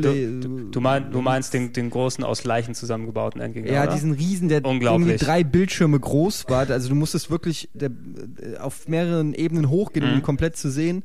Und ähm, ich weiß noch, dass der eigentlich un, unbesiegbar war damals zu dem Zeitpunkt, aber ich habe es irgendwie geschafft, habe da eine Ecke gefunden, wo mich all seine Attacken nicht getroffen haben. Und dann habe ich einfach immer ähm, die Dolche in ihn reingeschossen und, und keine Ahnung, es ging irgendwie. Ich weiß auch nicht mehr genau, wie ich es gemacht habe. Auf jeden Fall habe ich ihn nach, glaube ich, einer halben Stunde oder so erlegt gehabt, ohne dass ich Schaden genommen habe. Mhm. Ich habe halt wirklich diesen Glitch gefunden, wo ich, ähm, wo ich un, untreffbar Wo du bin. Glück gehabt hast, dass aber da ich trotzdem eigentlich zu schwach für ihn war, hat es halt einfach ewig gedauert, aber ich habe es halt einfach so lange durchgezogen, bis er gefallen ist, weil ich mir gedacht habe, auch wenn ich nur fünf Energie abnehme, irgendwann fällt er. Irgendwann fällt er. Es kommt mir sehr bekannt vor. Erinnert mich an meinen äh, Terranigma-Endgegnerkampf, der drei Stunden gedauert hat, Ah. weil ich unterlevelt war und nicht aufgeben wollte. Genau. Also sowas ist es. Ähm, das Spiel motiviert dich einfach dazu, mit dieser Verbissenheit dran zu gehen. Schon unglaubliche Endgegner, diese diese unglaubliche Kreativität, die in das Spiel dort reingegangen ist. Ich meine, so eine Bildsprache hat Castlevania vorher auch schon gehabt mit ähm, coolen Monstern und coolem Schloss und so weiter. Aber alles, was an Ideen abgefeiert wurde, vom Endgegner, vom Leveldesign, von ähm, Items und, und äh, Gegenständen und Special-Fähigkeiten, mit denen du dich auch immer weiterentwickelt hast, mit, mit Kleidung, die du rollenspielmäßig anlegen kannst, mit verschiedenen Special, äh, Special mit der Tatsache, dass ähm, ich das Spiel damals durchgespielt habe und ich gedacht habe, okay, durchgespielter Dracula am Ende beendet und alle kratzen ab. Nee, ist gar nicht. Da gibt's ja noch ein weiteres Ende und das Spiel ist doppelt so groß eigentlich. Ja, das ist auch ein super geiles Feature gewesen. Man muss das äh, vielleicht kurz erklären. Es gibt auch eine Prozentanzeige, Mhm. wie weit man das Spiel durchgespielt hat, was ja viele Spiele heutzutage haben, 80 Prozent, 70 Mhm. Prozent und so weiter. Und man zockt also Castlevania durch und ist bei 100 Prozent. Und was passiert ist, dass dieses gesamte Schloss, dieses Riesenlabyrinth, in dem man jetzt fast alle Winkel geglaubt hat zu kennen, Mhm. dass sich das auf den Kopf dreht. Das exakt gleiche Schloss, Mhm. also exakt die Stages, in denen man war, dreht sich, also man, man besiegt Dracula und dann fängt man quasi von vorne an. Oder man ja, fängt man, man fängt direkt dort bei Dracula genau an bei an und ja. das, das Schloss steht auf dem Kopf und es sind überall neue Gegner, neue Items, neue Endbosse und es spielt sich komplett anders, da es ja jetzt auf dem, auf dem Kopf steht, aber es spielt sich genauso schlüssig. Ja, Das, genau. ist, da- eigentlich, das ist eigentlich eine Meisterleistung. Das, das ist das total Überraschende. Es fühlt sich nicht direkt an, als ob du durch die gleichen Räume durchgehst, weil da Ja. eben die anderen Gegner sind und vor allem dadurch, dass die Level ja natürlich so designt wurden, dass du es nicht direkt merkst, wenn du es normal durchspielst, dass sie auch eben auch über Kopf dann funktionieren und du die echt gut dann erst wirklich bearbeiten kannst, wenn du die ganzen Fähigkeiten dir drauf geschafft hast, mit diesem High Jump, womit du von unten nach oben ganz schnell kommst oder die, die Fähigkeit als Fledermaus kurz entlang zu fliegen oder als äh, Nebelwand durch irgendwie Wände durchzugehen und es wirklich, als ob du ein zweites Spiel dann auf einmal bekommst, von dem du das gar nicht erwartet hast, ne? dass dann nochmal ein Castlevania extra ist. Und das sind eben Sachen, die die Castlevania oder Symphony of the Night damals neu, besonders damals sehr gut gemacht hat. Ähm, ich glaube, in der, in der Videogames oder in der Manic hat es auch nicht so eine Riesenbewertung bekommen, ähnlich wie bei ähm, Super Metroid, so irgendwas um die 80, oder? nee, nee. nee hat es, hat es was Gutes bekommen? Ja, ja, die haben beide sehr gute Wertungen gegeben. Okay, dann- 88 oder Okay, so. 88, gut. Dann, dann habe ich es falsch in Erinnerung gehabt. Aber ich weiß, dass es sich damals leider nicht so dolle verkauft hat, weil es relativ schnell selten geworden ist. Ich habe das Glück gehabt, dass ich meine Exemplar, leider nur die deutsche Version, die ein bisschen langsam gewesen ist und mit dicken 50 Hertz Balken damals ausgestattet, ähm, für wenig Geld bekommen habe im Kauf. Aber es war sehr schnell dann ausverkauft, weil es einfach wenig Leute oder wenig produziert worden und wenig Leute gekauft haben. Und es galt eben sehr als Geheimtipp äh, für lange, lange Jahre. Eben bis wir das Glück hatten, dass es dadurch, äh, durch den ganzen, durch das ganze Aufkommen der Digitalisierung, Xbox Live Downloads, PSN Downloads, Remake für PlayStation Portable, Virtual Console, glaube ich, eventuell dann irgendwann nochmal, wenn das dann soweit ist, dass man es heutzutage auch für wenig Geld dann kaufen kann. Und äh, vor allem, egal für welche, also für welches Spiel man sagt, es lohnt sich ja heute noch, heute lohnt sich auf jeden Fall äh, Symphony of the Night, wenn man es nicht gespielt hat. Also ähm, wer wie gesagt jetzt nicht ein God of War an Grafik erwartet, sondern einfach auch wirklich noch mit klassischer 2D-Grafik was anfangen kann und Symphony of the Night noch nicht gezockt hat, da führt gar kein Weg dran vorbei. Also das ist für mich immer noch, ich wünschte, ich könnte es noch einmal zum ersten Mal spielen. So. Ja, das ist echt eine, eine, eine fiese Sache. Also ich, ich habe es bestimmt mindestens so zehn plus mal durchgespielt. Mal auf der einen Konsole, mal hier, Ja. mal dort. Ähm, und ich weiß nicht, ja, mal sehen. Vielleicht packe ich es, nee, ich glaube, ich packe es nicht rein, sonst äh, ist mein Tag wieder vorbei. Dann habe ich wieder bis dorthin, bis die, die ganze Zeit drin vertrödel, wenn ich es wieder reinlege. Also wie gesagt, ich habe es mir auch für 800 Xbox oder 1200 ähm, Xbox-Punkte gekauft. Ja, da denkt man, also wenn ihr gerade unterwegs seid und den Podcast hört und eure schönen Süßigkeiten abholt an den Türen oder irgendwas äh, und den Podcast dabei hört, geht doch mal nach Hause, wenn ihr dann seid und, und ladet es euch mal runter auf Xbox oder PSN und dann zockt man das Wochenende durch. Ich glaube, ja. ich glaube, man kann äh, wesentlich äh, Schlechteres mit seiner Zeit am Wochenende Absolut. anstellen, als äh, Symphony of the Night dann spielen. Für mich wirklich, also muss man einfach sagen, Klassiker und auch gleichzeitig wegweisend für die weiteren ähm, Castlevania-Teile, weil mit Symphony of the Night hat sich im Prinzip die die äh, Castlevania-Serie ähm, äh, gespalten mhm, mh. und ähm, hat quasi äh, Jünglinge rausgebracht, die dann eben auch in diesem Metroidvania-System gespielt haben, mhm. vor, vornehmlich dann auf, auf Handhelds mhm. und ähm, da auch da richtig, richtig tolle Spiele rausgebracht haben.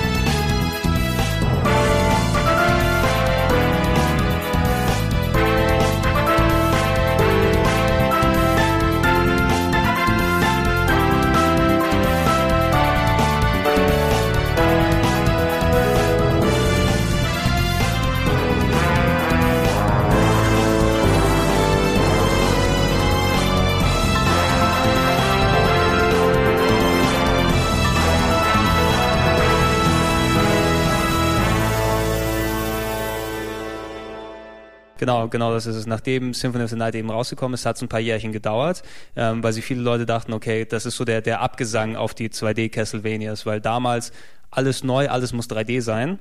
Ähm, und da nochmal zu der Zeit ein 2D-Spiel rauszubringen, eben, ja, wir kriegen noch ein gutes 2D-Spiel und das ist es dann gewesen. Da wird kein 2D-Castlevania mehr nachkommen. Habe ich auch damals ein bisschen resigniert, leider, weil ausgerechnet jetzt, wo die 2D-Ära anscheinend vorbei ist, kommt das beste Spiel aus der Castlevania-Serie und wir werden sowas dann nicht mehr wiedersehen. Hatte sich die Serie aufgespalten. Über die 3D-Teile sprechen wir später noch im Kurz, weil viel mehr haben die auch nicht verdient, dass man die dann kurz abhandelt. Aber ähm, wie du schon gesagt hast, die, die Castlevania-Reihe dann ein paar Jahre später, wo dank des äh, Game Boy Advance, äh, wo es auf einmal wieder dann, der, der 2001 rausgekommen ist, wo es auf einmal wieder dann äh, en vogue dann quasi war, 2D ähm, Spiele zu machen. Ja, es war so ein bisschen die Flucht nach vorne. Ne? Der GBA konnte ja jetzt nicht wirklich tolle Sachen darstellen, aber er konnte sich ähm, beliebter Elemente vom Super Nintendo und Nintendo einfach bedienen. Mhm. Und äh, klar, da hat man sich dann gesagt, okay, warte mal, ähm, das ist eigentlich ein perfektes Spielprinzip, was auch äh, auf dem Handheld wunderbar funktioniert und sich umsetzen lässt. Das ist kein, ist nichts, was uns vor grafische äh, Hürden stellt mhm. und aber trotzdem ein Spielprinzip, was sehr komplex ist und fesselt. Genau, und eben, dass, dass du diese die Möglichkeit hattest, da nahezu Super Nintendo Qualität von der Technik hinzubekommen, hast du quasi jetzt so verlorene Super Nintendo Spiele gespielt, rausgekommen sind. Ähm, das erste äh, auf dem äh, Game Boy Advance war äh, Circle of the Moon hieß es damals, ähm, 2001 rausgekommen, also vier Jahre nach Symphony of the Night, eine ziemlich lange Wartezeit.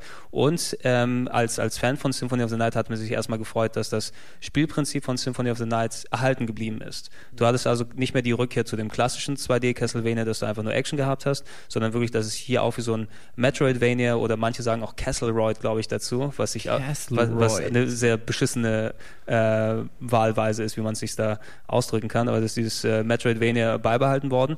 Und ähm, die Sache, an die ich mich damals erinnern kann, ich habe das Spiel äh, mir gekauft auf dem GBA, aber ich hatte Probleme, da überhaupt irgendwas zu erkennen, weil der scheiß Bildschirm so dunkel war. Mhm der, der GBA hatte wirklich einen sehr, sehr schlechten, also bunt, äh, der Bildschirm war bunt, aber er hatte sehr schlechte äh, Lichtverhältnisse oder so. Ein beschissenes Spiegelglas. Genau, du hast also die, mehr Dicht dort gesehen, wenn du das unter die Lampe gehalten hast, ja. als das, das Ingame-Zeug. Und ich musste das ehrlich dann auf dem Emulator dann nochmal durchspielen, damit ich überhaupt was erkenne, was da drauf ist. Und du hattest ähm, dann quasi den, den Zusatz, das Circle of the Moon, ich kann mich erinnern, dass es auch wieder schwer war. Es war auf jeden mhm. Fall schwerer als, als Symphony of the Night mit richtig knallharten Endgegnern und äh, normal, äh, selbst die normalen Gegner waren strukturell so aufgebaut, dass du auch so deine Probleme mit haben kannst. Also es war schon wirklich an die Hardcore-Fans teilweise gerichtet. Ja.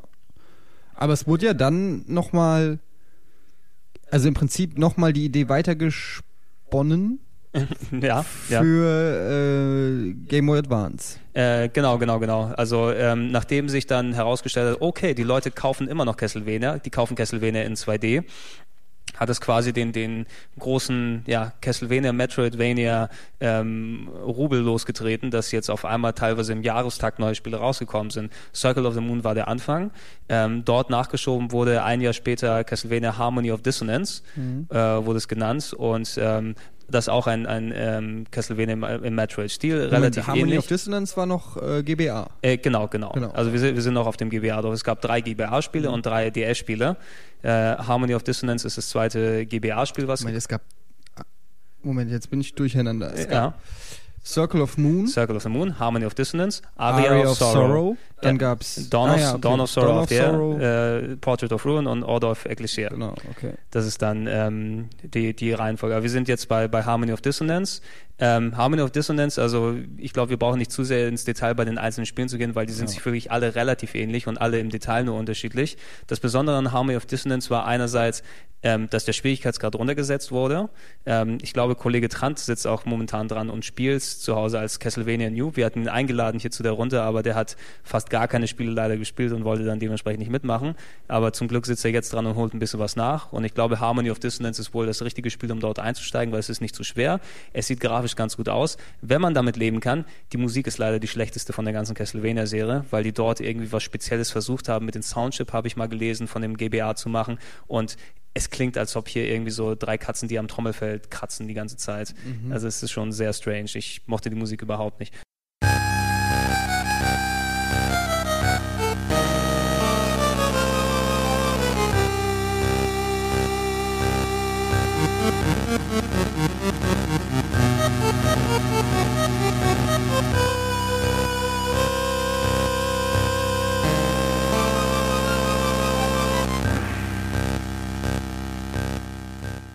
Aber ansonsten ist es ein nettes äh, Castlevania, was man zwischendurch gut spielen kann. Die GBA-Spiele haben auch so eine runde Durchspielzeit von so ja sechs, sieben, acht Stunden. Also das ist ja was, was man an ein paar Nachmittagen mitnehmen kann oder wenn man sich dann mal wirklich intensiv mal ein Wochenende dran setzt, auch durchspielen kann. Auch sehr schön kann ich auch empfehlen mit dem äh, GameCube und dem Game Boy Advance Adapter, weil am Fernseher sieht es eben aus wie so alte Super Nintendo-Spiele, die du vernünftig Ja. spielen kannst. Ne? Dann, dann hat man auch wieder das klassischere Erlebnis. War nicht so ganz der große Wurf Harmony of Dissonance.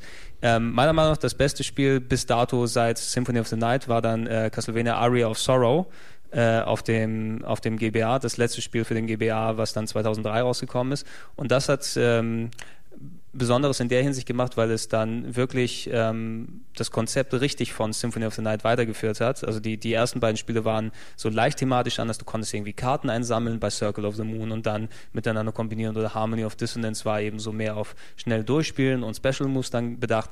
Aria of Sorrow hatte wieder ähm, diese wirklich komplette Symphony of the Night Struktur mit äh, Items äh, einsammeln und Rollenspieldinger und Features und äh, eine dicht gewebte Story ähm, die dort eingebaut wurde. Natürlich Story nicht ganz so wichtig bei den Castlevania-Spielen, aber dort war es nett, dass sie quasi wieder ähm, das enger verzahnt haben mit, mit den Charakteren. Du spielst dort ähm, einen komplett anderen Hauptcharakter als sonst. Ich glaube, der hieß äh, Soma Cruz. So ein weißhaariger Typ, der in einem Schloss, im Schloss von Dracula aufwacht und nicht weiß, äh, wo bin ich hier, was ist hier passiert, oder ist meine Freundin, ups, die wurde gerade entführt. Äh, ne? In der Hinsicht. Und da läuft äh, im Hintergrund immer ein in schwarz gekleideter Typ äh, mit herum, der nennt sich äh, Genia Aricado, wenn ich mich nicht irre.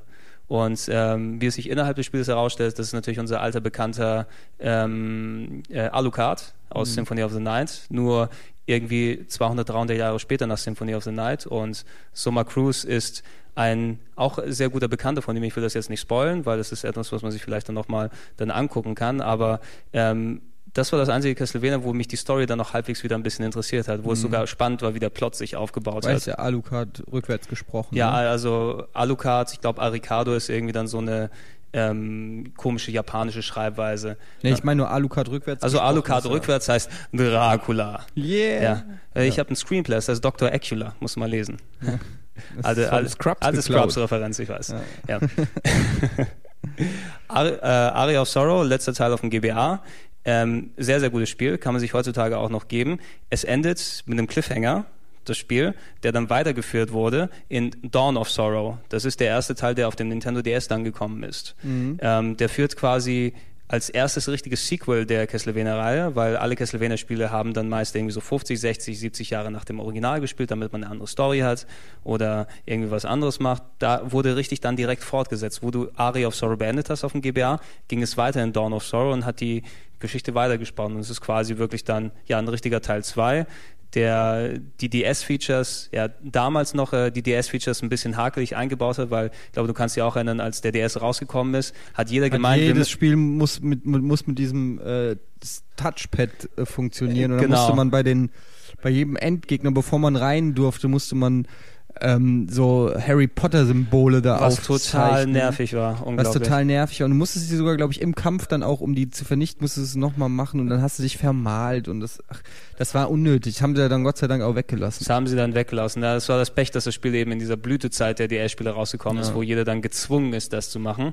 Na, wie damals bei der Wii, dass alle Spiele jetzt auf einmal Motion Controls haben müssen, auch wenn es überhaupt keinen Sinn Oder macht. beim Super Nintendo alle Mode 7 Effekte. Äh, genau, genau. Auf einmal ist da Super Mario und sein Gemächt geht in 3D vorne und hinten, Ja. weil es so toll ist. Äh, abgesehen davon, aber auch immer noch ein sehr gutes Spiel, Dawn Ja. of Sorrow, und hat sich komplementiert mit, mit Aria of Sorrow zu einem zu einem guten Doppelschlag. Ja, Zwei- dann, Hm? dann kam eigentlich das für mich schlechteste, ähm, also meiner Meinung nach, da gehen auch die Meinungen auseinander. Ich persönlich konnte nicht so viel mit anfangen mit Portrait of Rune. Ähm, ebenfalls für den, für den DS erschienen und auch hier wieder ein neuer Ansatz. Es gibt kein Dracula-Schloss in dem Sinne, Mhm. sondern, äh, also gibt es zwar auch, aber äh, der Clou ist im Prinzip, dass es so ähm, verschiedene Porträts gibt, eine, Mhm. eine Galerie und du springst rein und jedes Bild ist dann eine Map, quasi ein Level für sich. Und ähm, das hat mir allein, also grafisch war das super, es gab teilweise auch sehr abgefahrene abgefahrene Level, aber das Spiel hat mich äh, einfach nicht gepackt. Ich weiß nicht warum, auch dieses System mit dem zweiten, wie war das? Mit, äh, da Ja, gab es du- doch dann noch genau, die du- Skills mit dem zweiten. Ja, du musstest an bestimmten Stellen, da du zwei Charaktere gleichzeitig gesteuert hast und zwischen denen dann hin und her wechseln konntest, an manchen Stellen so Rätsel lösen, dass sich beide auf bestimmten Stellen hinstellen und äh, du bist bei so einer Lorenfahrt zum Beispiel, ne? Und du Ja, musst dann genau. immer wechseln und dich ducken und so kleine Ja, Reaktionstests. aber es war doch auch so, das war ja auch, das haben wir noch gar nicht erwähnt, dass immer bei Castlevania auch dieser Sammeltrieb nicht nur auf Items beschränkt war, sondern zum Beispiel konnte man ja, ich bringe die alle durcheinander, du musst mich korrigieren, Ja. wenn ich es falsch sage, aber war es nicht bei Dawn of Sorrow zum Beispiel auch so, dass du ähm, ja, Special Skills sammeln konntest, indem du dir von, indem die Feinde äh, ihre die, die, Essenzen oder Geister äh, die, oder genau so dieses Soul? Soul äh, Collecting oder sowas. Das stimmt. Das war seit seit Aria of Sorrow drin, dass du Genau. ähm, zusätzlich zu dem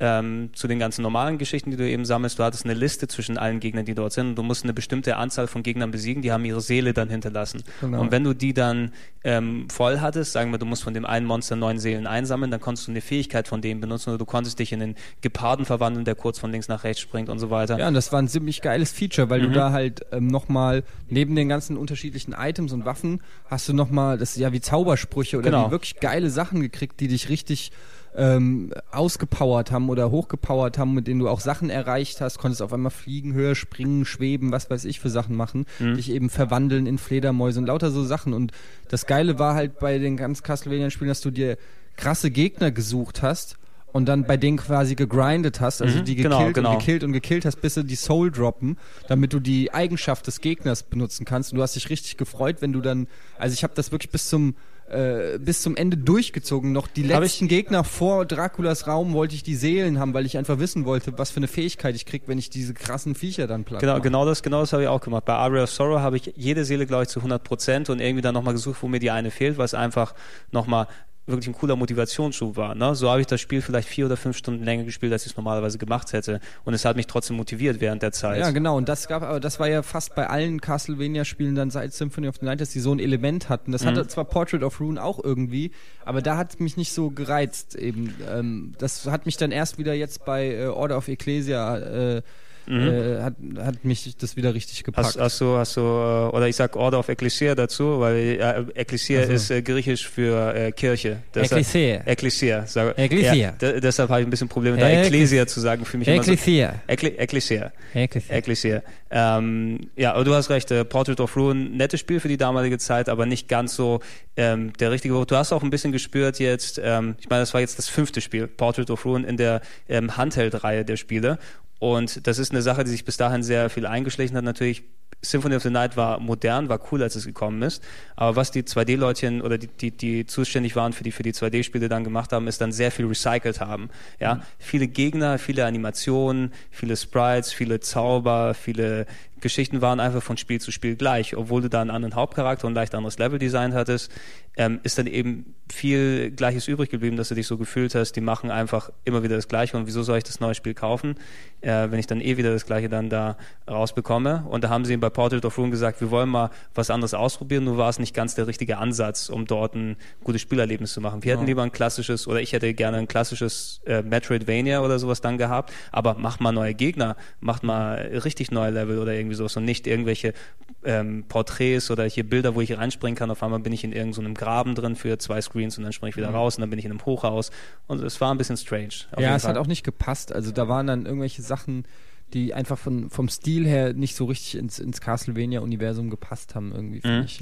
Also. Äh, Order of Ecclesia habe ich leider bisher nur kurz anspielen können, weil ich leider keine Zeit bisher gehabt habe. Aber du hast anscheinend schon ein bisschen länger gespielt, ne? Ich habe es äh, quasi durchgezockt, weil Mhm. ich den äh, fucking Endgegner nicht packe. ähm, weil das auch eines der Merkmale ist von dem Spiel. Ähm, es ist schweineschwer. Also es Ah. ist wirklich ein Castlevania ähm, für Fortgeschrittene, Mhm. würde ich sagen, weil die gerade die Endgegner also einem wirklich einiges abverlangen, wobei sie smart sind. Also ich habe zum Beispiel auf YouTube kann man sich jeden Endgegnerkampf angucken. Und äh, da, da brüsten sich natürlich dann viele Leute, dass sie Ja, scha schaffen, ja. ohne Energie zu verlieren, weil, wofür es da auch ein Belohnungssystem gibt in dem Spiel. Und ähm, da siehst du aber dann, dass es tatsächlich immer irgendwelche Patterns gibt, irgendwelche Abläufe. Äh, wenn du die drauf hast, dann kannst du ihn auch schaffen. Aber ähm, also ich behaupte mal, dass man bei 80% der Endgegner beim ersten Mal immer verreckt. mhm. Ja, auf jeden Fall. auf Also jeden das Fall. ist einfach, lässt sich äh, fast nicht vermeiden. Ähm, davon abgesehen ist Order of Ecclesia ein äh, Ecclesia. Ja, sag ruhig Ecclesia, ich störe mich nicht. Ecclesia. Ecclesia. Äh, ein, ein sehr schönes Castlevania, nicht das Beste, nicht so gut wie äh, Dawn oder Aria, Mhm. natürlich auch nicht so gut wie Symphony, aber danach würde ich es äh, so da einordnen. Es ist, ähm, man hat als neues Feature quasi eine, eine, eine Oberkarte, eine, eine Map. Mhm. Und ähm, auf dieser Map erscheinen zu, äh, nach der Zeit immer neue Locations, die man dann anreisen kann. Und diese Locations sind dann wieder komplette Labyrinthe ähm, äh, für sich. Und das macht man dann so gut, sage ich mal, acht Stunden lang. Und irgendwann erscheint dann auf der Map ganz zum Schluss das Schloss von Dracula. Und das ist dann eben auch nochmal knapp acht Stunden Spielzeit. Das heißt, das ist so auch dieser typische Effekt. Du hast schon super viel gespielt und denkst dir, wow, jetzt bin ich ja schon ziemlich weit und ziemlich krass. Und dann kommt noch mal das Riesenschloss, was eben auch noch mal jede Menge Endgegner ist- und Gimmicks ist- für einen Das ist eine ganz coole Geschichte. Ja, Immer, vor allem, weil jedes Spiel damit anfängt, du landest vor Dracula Schloss und gehst da kurz Ja. rein. Ähm, so machst du natürlich ein schönes Setup, ne, wo Ja. du dich dann gespannter bist, wo du vielleicht dann auch nicht erwartest, dass da jetzt was Großes kommt. Bei vielen Spielen hättest du jetzt gedacht, ähm, okay, das ist Dracula Schloss, da bin ich in zwei Räumen beim Endgegner und kann ihn weghauen. Aber da hast du ja wirklich nochmal ein richtig dickes Spiel gehabt, das auch so funktioniert hätte. Ja, und was halt auch bei, bei Order of Ecclesia gut ist, ist, dass man ähm, dieses Feature, was ich vorhin schon gesagt habe, mit den Seelensammeln, so ein ähnliches Feature gibt es da auch. Und zwar zieht man quasi ähm, Skills, wie, wie, wie sagt man, beschreibt man es am besten mal, ja, man, man zieht Skills, indem man, also manche äh, manche Gegner droppen mit halt je nach Wahrscheinlichkeitsrate, droppen die halt dann so blaue Symbole. Und wenn man dann nach oben drückt, dann saugt quasi ähm, der Held die, diese, diese äh, Dinge ein und dann kann man sie benutzen. Und ähm, hat dann neue Fähigkeiten. Man kann dann sich irgendwelche Pets dazu holen, eine, Eu- eine Eule, die einen begleitet, oder man kann eben dann auch Double Jumps machen oder äh, andere Waffen benutzen. Und das Geile ist, man kann die auch kombinieren. Man kann immer zwei Stück benutzen und dann gibt's, weiß ich nicht, ein, eine Fähigkeit, dann fliegen Schwerter und eine andere Feuer und wenn du dieses zusammen machst, fliegen halt Feuerschwerter, aber es gibt auch Kombinationen, die halt ganz krasse Sachen machen und da haben die bei, bei Order of Ecclesia schon sehr schöne Ideen gehabt. Also es gibt zum Beispiel einmal was, da muss man mit, mit Strom schießen und dann gibt es natürlich irgendwo einen Generator und dann musst du damit Strom anschießen. Und also die haben da sehr gut viele interessante ähm, Ideen verwirklicht, finde ich so, mit den, mit den Fähigkeiten. Also es ist schon ein schönes Spiel, wer, wer Lust hat und ähm, ja, die anderen alle gezockt hat, dem kann ich es wirklich empfehlen. Ja, ich glaube, ich müsste das auch endlich mal weiterspielen. Ich spiele mit dem DS immer ganz gerne, ja, zum Glück, ja, oder nicht gar zum Glück, aber ich muss nicht mehr so viel Bahn fahren wie früher zur Arbeit hin. Also dementsprechend komme ich da nicht mehr so zum DS-Spielen, aber kurz vorm Einpennen finde ich es immer ganz nett. Und äh, ich hatte es auch mal angefangen, aber dann Sachen dazwischen gekommen. Ich glaube, ich soll es mal weiterspielen. Das ist auch so ein Ding, das kannst du eben mal eine halbe Stunde spielen. Hast du auch einen der Levels dort geschafft, ne? wenn die dann in dieser kurzen Form dann da sind, dann dementsprechend weitermachen. Und es gibt übrigens, muss man kurz erwähnen, es gibt Quests. Es gibt mhm. auch wieder eine Stadt, Simon's, Simon's Quest, Quest mäßig, ja. und äh, da gibt es dann Dorfbewohner und die geben einem dein Quest irgendwie, mach mir ein Foto vom Yeti und dann musst du halt irgendwo in der ganzen Welt, musst, gib den Fotoapparat mit und dann musst du halt ein Foto vom Yeti, man kriegst dann auch irgendwelche coolen Belohnungen und so. Also es ist schon, die haben schon sich viel Mühe gegeben da eigentlich, ähm, auch wenn es nicht perfekt geworden ja. ist. Aber ja, es, es hat, äh, glaube ich, auch Punkt, also wertungsmäßig relativ gut abgeschnitten. Ich meine, das ist das, worauf viele wieder ein bisschen gehofft haben, dass man äh, nach, der, nach der Kurve, die bis Portrait of Ruin ein bisschen runtergegangen ist leicht, ne, dass es wieder nach oben geht mit der Reihe. Ähm, äh, Order of Ecclesia war das äh, bis dato, glaube ich, auch letzte 2D-Spiel, was bis jetzt gekommen ist. Ist auch schon rausgekommen, glaube ich, Anfang 2008 oder irgendwie sowas. Lass mich das mal kurz nachchecken. Oder wirklich, äh, ach, Oktober 2008, vor fast genau einem Jahr ist es rausgekommen, also nicht so lange her. Ähm, äh, verglichen mit dem Rhythmus, wo dann sonst die, die Castlevania-Spiele rausgekommen sind. Jetzt haben wir noch kein neues gesehen, vielleicht kommt in den nächsten Jahren jetzt nochmal eins. Ähm, ich würde gleich nochmal jetzt dann die, die, von dem, was wir vorhin gesprochen haben, wie sich die Reihe aufgespalten hat, ein paar Worte verlieren zum anderen Zweig von Castlevania, der danach gekommen ist, über den wir aber, glaube ich, nicht zu lange lamentieren müssen. Haha, Wortspiel. Äh, erstmal ein bisschen Musik.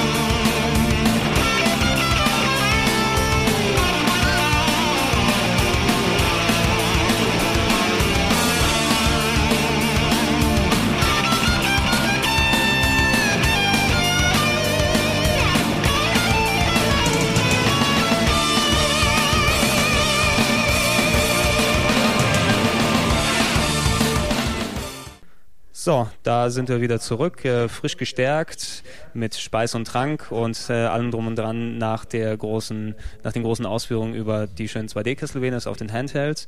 Äh, wie vorhin angekündigt, wollen wir jetzt noch mal kurz über über die andere äh, Spalte, über die andere Reihe reden, in die ähm, Castlevania dann gegangen ist nach ähm, nach äh, Symphony of the Night, äh, das zu der Ära eben rauskam, wo so ziemlich alles dann auf 3D umgebaut wurde, war es natürlich auch Zeit, ähm, ja, anscheinend Zeit für Castlevania in 3D dann zu existieren. Und ähm, der Spuk ist ja noch nicht vorbei. Der Spuk ist noch nicht vorbei. Wir haben mittlerweile ein bisschen, also ein bisschen Hoffnung habe ich jetzt für das Neue, oder Was? für das ganz, ganz Neue. Das ist von Devil May Cry. Ja, mal, mal gucken. Also wenn schon, wenn schon Kojima, der Hideo, dann irgendwie seine Finger ein bisschen im Spiel hat, ich hoffe mal, dass da was Interessantes was drauf wird. Mhm. Ich bin da sehr skeptisch, genau wie Other M. Aber gut, ich, ich lasse mich ja gerne, ich lasse mich ja gerne vom ja, Gegenteil hoff, überzeugen. Hoffen wir aufs Beste, weil enttäuscht wurden wir schon oft genug von Castlevania in 3D. Genau. Und das ist leider auch der Tenor, der sich bei 3D Castlevania durchzieht. Ähm, das erste Mal, dass Castlevania in, mit richtiger 3D-Grafik aufgetaucht ist, war auf dem N64. Äh, irgendwie so ein Jährchen oder zwei nach ähm, ähm, Symphony of the Night.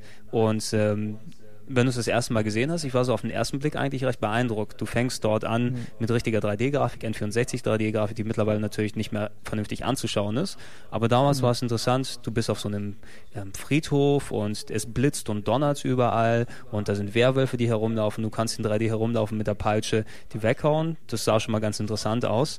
Ähm, ich habe es mir dann gekauft und äh, weitergespielt und irgendwann merkst du dann, okay, wenn du dann von, von außen vom Friedhof in Richtung Schloss dann reinkommst, wo es dann richtig abgeht, da sitzen jetzt nicht wirklich Leute dran, die Ahnung gehabt haben, wie man vernünftig einen Castlevania in 3D dann hinbauen kann, weil du hattest so richtig unübersichtliche Sprungpassagen und das Schloss war komisch aufgebaut und irgendwie hat alles nicht wirklich so funktioniert, wie du es dir gedacht hast. Hast du es hast mal gesehen? Oder? Ich habe es angespielt und ähm, ich bin ja überhaupt kein Fan von 3D-Jump-Runs. Mhm. Also kannst du mich wirklich mit querjagen, also abgesehen von Mario, ja. ähm, kannst du mich mit, mit Spyro und äh, Ratchet und, und äh, wie, wie, sie, alle heißen, heißen Banjo und, und Crash ja. und die ganze 3D Jump'n'Run-Familie kannst du mich jagen. Und ähm, wie gesagt, ich, ich komme aus dieser RPG-Ecke. Mhm. Und ich habe das nur kurz angezockt, weil ich wissen wollte, geil, ist, mhm. ist das in, in etwa irgendwie Symphony of the Night mit geiler Optik oder so? Ähm, Optik war cool, aber nichts von Symphony of the Night. Dann habe ich es auch ganz schnell wieder zu Nee, also es, es, hat sich auch nicht wirklich gelohnt, da länger dran zu bleiben. Einerseits, weil es in 3D nicht wirklich funktioniert hat. Ich meine, damals hat ähm, Nintendo mit Mario und mit Zelda hinbekommen, wie man eine 2D-Franchise vernünftig auf 3D umsetzt. Nur die Castlevania-Leute sind anscheinend, ja, haben diesen Sprung im Kopf noch nicht machen können und es waren irgendwie so wirklich halbgar designte Level und schwierige Passagen, wenn du dich mit deiner Peitsche herumgeschwungen hast oder sowas. Also ich möchte da auch gar nicht wirklich allzu viel länger ja. was drüber äh, verlieren. Ähm, es war kein wirklich gutes Spiel, von dem sie dann noch einen Nachfolger rausgebracht haben. Ähm, mhm. Die haben äh, bei, bei Konami das erste Castlevania auf der, dem N64 haben sie auch nur Castlevania genannt, weil es anscheinend wohl der Reboot der Serie sein sollte. Von jetzt geht es erst richtig los es hat sich wohl anscheinend genügend verkauft von so unwissenden Leuten wie uns, die dann gedacht haben, das ist was Cooles, kannst du dein Geld für ausgeben, dass da eben nochmal ein zweiter Teil nachgekommen ist äh, auf dem N64, der hieß Legacy of Darkness und hat dort mehr Charaktere reingebracht. Irgendwie, du hast dort jetzt auch eine Tussi spielen können, anstatt nur einen Typen vorne dran. Und das ist man dann an unterschiedlichen äh, Stellen irgendwie dann unterwegs gewesen im Schloss und ist dann aufeinander getroffen. Es fängt auf einem Schiff an, was kurz vorm Sinken ist, also auch total stranges Zeug, aber nicht unbedingt viel besser als äh, der erste 3D-Teil. Ähm, es hat sich dann ein paar Jährchen hingezogen. Ähm, natürlich äh, haben die Leute spätestens beim zweiten Legacy of Darkness gemerkt, dass 3D nicht wirklich was taugt mit Castlevania. Aber ähm, Konami hat sich nicht wirklich beirren lassen und gesagt, okay, wir machen parallel auf dem GBA und dem DS unsere 2D-Serie, wie wir es kennen, mit äh, Metroids-Elementen, mit RPG-Elementen und so weiter. Und wir versuchen das in 3D nochmal zu etablieren. Meine, mittlerweile waren solche Spiele erschienen wie ähm, Devil May Cry und äh, solches, solches Gedöns, ne? von dem viele Leute gesagt haben, Devil May Cry, so könnte ich mir in Castlevania in 3D vorstellen, wie das ungefähr sein könnte. Es war ja auch, es war, es hatte schon ein gewisses Etwas. Ich meine, es war ja auch von, nee, es war von Capcom, ne? Es war nicht von Konami, mhm. äh, Devil May Cry, aber ähm, dort warst du ja auch in einem Schloss unterwegs und hast irgendwie so Action gemacht. Du hast weniger RPG-Elemente, mehr Resident Evil, ähm, wie es dort funktionierte. Aber es hätte in die Richtung gehen können. Es wäre jedenfalls besser gewesen als das, was wir bekommen haben. Leider. Ja. Ähm, ähnlich wie es bei den, bei den N64 Castlevanias war, äh, war dann äh, der nächste Teil, der auf der PS2 gekommen ist. Ähm, der hieß ähm, äh, Lament of Innocence. Habe ich leider nicht gespielt, weil, wie gesagt, äh, ich weiß nicht, ob ich es schon mal erwähnt habe, aber die PlayStation 2-Zeit ist dann in meine äh, PC-Quake-Zeit gefallen, wo ich dann irgendwann ähm, dem Ego-Shooter-Genre sehr ausführlich äh, gefrönt habe. Und deshalb ist die PlayStation 2 als Konsole an sich krass an mir mhm. vorbeigegangen. Weshalb ich jetzt Spiele wie Final Fantasy X nachholen ja, muss. Aber äh, das ist immerhin die, das darf. darf. Das ist immerhin die Freude dran. Stell dir vor, du hättest die PlayStation, ja. 1, PlayStation 1 Ära verpasst, dann dürfst du jetzt Symphony of the Night nachholen. Das wäre wär auch, auch sehr schön gewesen. Ja. Auch machen. Du, du wirst noch eine Menge Spaß haben. Das kann ich dir, glaube ich, versprechen bei einigen Sachen. Dank dir, weil du ein episches Rollenspielarsenal hast und ich weiß gar nicht, äh, es ärgert mich ein bisschen, dass ich dich nicht vor zehn Jahren kannte oder so, weil ähm, ich hätte auf keinen Fall Langeweile gehabt. Jetzt habe ich allein schon zwei Spiele von dir zu Hause für die PlayStation 2. Ich weiß einfach gar nicht, wann ich das, die Zeit das, das soll, ist das die Problem. Also Aber ich habe richtig ich, ich könnte dich drauf. theoretisch bis ins Jahr 2157 oder so versorgen mit Rollenspielen. beschäftigen. Ja. Und du hättest trotzdem noch nicht alles durchgespielt. Das ist die Ah. Problematik. Ähm, aber um auf, auf äh, Castlevania wieder zurückzukommen, ähm, Castlevania wurde dann quasi nochmal wieder rebootet auf der PlayStation 2 äh, mit äh, Lament of Innocence. In Japan hieß es nur Castlevania mal wieder. Ähm, und es war angedacht als, okay, wir haben es verschissen auf dem N64, jetzt machen wir es wieder richtig. Wir fangen eine komplett neue Timeline an, wir machen eine komplett neue Story. Das wird das aller, allererste Castlevania in der Zeitlinie von allen sein, weil, okay, äh, es gibt bis zu, zu dem Punkt gab es irgendwie so 20, 25, 30 Castlevania-Spiele, die natürlich alle, alle ihre eigene Geschichte haben. Und die Leute, die es gemacht haben, haben sich nicht immer wirklich darum gekümmert, wie alles so verzahnt reinpasst. Das machen ja dann wirklich dann nur die Hardcore-Nerds, die dann gucken, okay, Ja. das Spiel findet 1864 statt und der Nachfahre ist dann 1700 und sowas. Und da geht es in der Zeit zurück, weil und so weiter und so fort. Und die haben sich gesagt, okay, wir machen das von jetzt einmal neu. Das wird so unser Glanzstück, ähm, womit wir quasi Castlevania ein neues Leben einhauchen. Leider auch dort äh, schnell gemerkt, ähm, keine RPG-Elemente drin. Und äh, dafür die Action-Elemente, die sie eingebaut haben, waren ja, dürftig bis ähm, irgendwie nicht gut durchdacht. Du hattest da auch wieder so komische 3D-Bauten, mit denen du nicht vernünftig hin und her springen konntest. Der Kampf äh, ähm, hat sich nicht gut angefühlt. Es, es, es war wie so eine Art, ähm, naja, wenn du dir so ein ganz altes Spiel vorstellst, wo es Räume gab, wo du einfach von Raum zu Raum zu Raum hingehst und dort einfach alle Gegner erledigst und dann weitergehen kannst, so hat sich Lament of Innocence angefühlt. Ich habe es auch nicht allzu weit gespielt, was mich irgendwann mal angepisst hat, dass du dann ähm, ja, wirklich diese, diese Billigstruktur mit nicht gut gebauten 3D-Leveln und so weiter hast und nicht so schöner Stau. Und die Grafik war auch okay, aber nicht wirklich so dolle. Es hat mich damals verglichen mit den ähm, Gameboy und ähm, DS-Spielen auch gar nicht gefesselt und ich habe es dann auch irgendwann links liegen lassen. Ich war auch nicht der Einzige. Auch viele Leute sagen auch noch heutzutage, außer Spesen nichts gewesen bei Lament of Innocence. Aber ich wette, ich kenne auch ein Castlevania, das alle gespielt haben. Auf dem Game Boy. Ja, da, da gehen wir gleich nochmal kurz drauf hin. Es gibt es übrigens auch als Remake mittlerweile, was sehr schön ist. Ähm, okay, äh, kurz nochmal zu dem Mal. Es gab nach Lament of Innocence Curse of Darkness ähm, ein weiteres Spiel in dem Stil, auch nicht so besonders dolle. PS2 und Xbox 1 kam es damals raus, 2005. Äh, also ein, zwei Jährchen nach äh, Lament of Innocence, auch ähnlich aufgebaut. Ähm, alle Teile haben sehr gute Musik, ne? also das ist auch noch das Beste an dem Spiel und das Artwork von Ayami Kojima, die eben das durchgemacht hat seit, seit Symphony of the Night. Da kann man sich da vielleicht nochmal ein bisschen was rausziehen, wenn man es unbedingt braucht. Äh, aber die haben nicht wirklich was getaugt. Ähm, und äh, 3D-mäßig war es das auch bis zu diesem Jahr, wo quasi ein neues Spiel angekündigt wurde. Äh, ich meine, wir haben bei den E3-Podcasts noch mal ein bisschen länger drüber gequatscht. Wir brauchen uns jetzt ja auch nicht dazu ausführen. Ähm, Gesundheit. Besser. Ja. Äh, Lords of Shadow wird ähm, irgendwann nächstes Jahr herauskommen. Äh, und äh, da hängen jetzt Leute in Portugal dran, die programmieren und Hideo Kojima von der, der, der ähm, Metal Gear Solid Mann hat irgendwie so ein wachsames Auge drüber. Ähm, scheint wohl ein God of War Schrägstrich Devil May Cry Klon zu werden. Also wer weiß genau, was da rauskommt. Ja. Aber da werden wir uns dann damit beschäftigen, glaube ich, wenn es Zu gegebenen Zeitpunkt nochmal. zum gegebenen Zeitpunkt damit beschäftigen. Ich würde sagen, wir machen eine Pause, kommen dann kurz zurück mit den Spin-offs und werden uns danach verabschieden. Bis gleich. Música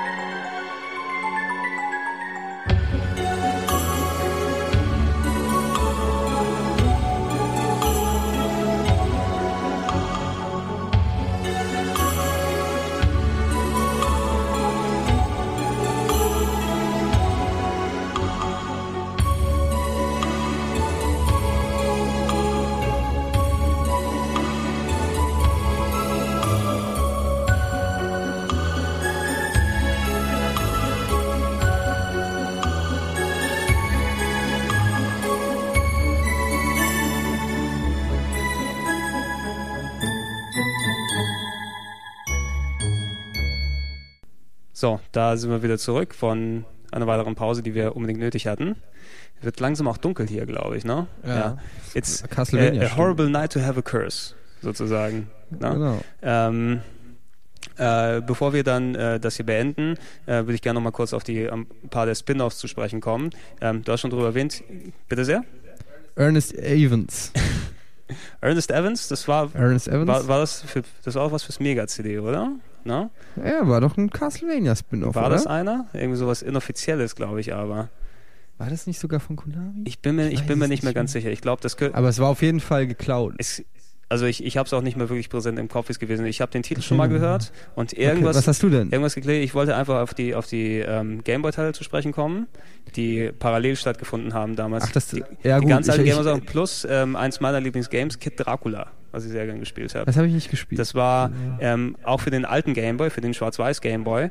Ähm, und was sie dort gemacht haben, war quasi ähm, alles, was Castlevania nicht war. Ja? Also kein knuddeliges Super Mario-Spiel mit Knuddelgegnern und so weiter. Genau das haben sie daraus gemacht. Ne? Kid Dracula, wie der Name schon sagt, du spielst Dracula in so einer super deformed Kinderfassung. ja, ich kenne die Bilder. Ja, Ja, Wo du dann gegen äh, Fledermäuse, so Knuddelfledermäuse kämpfst und so weiter.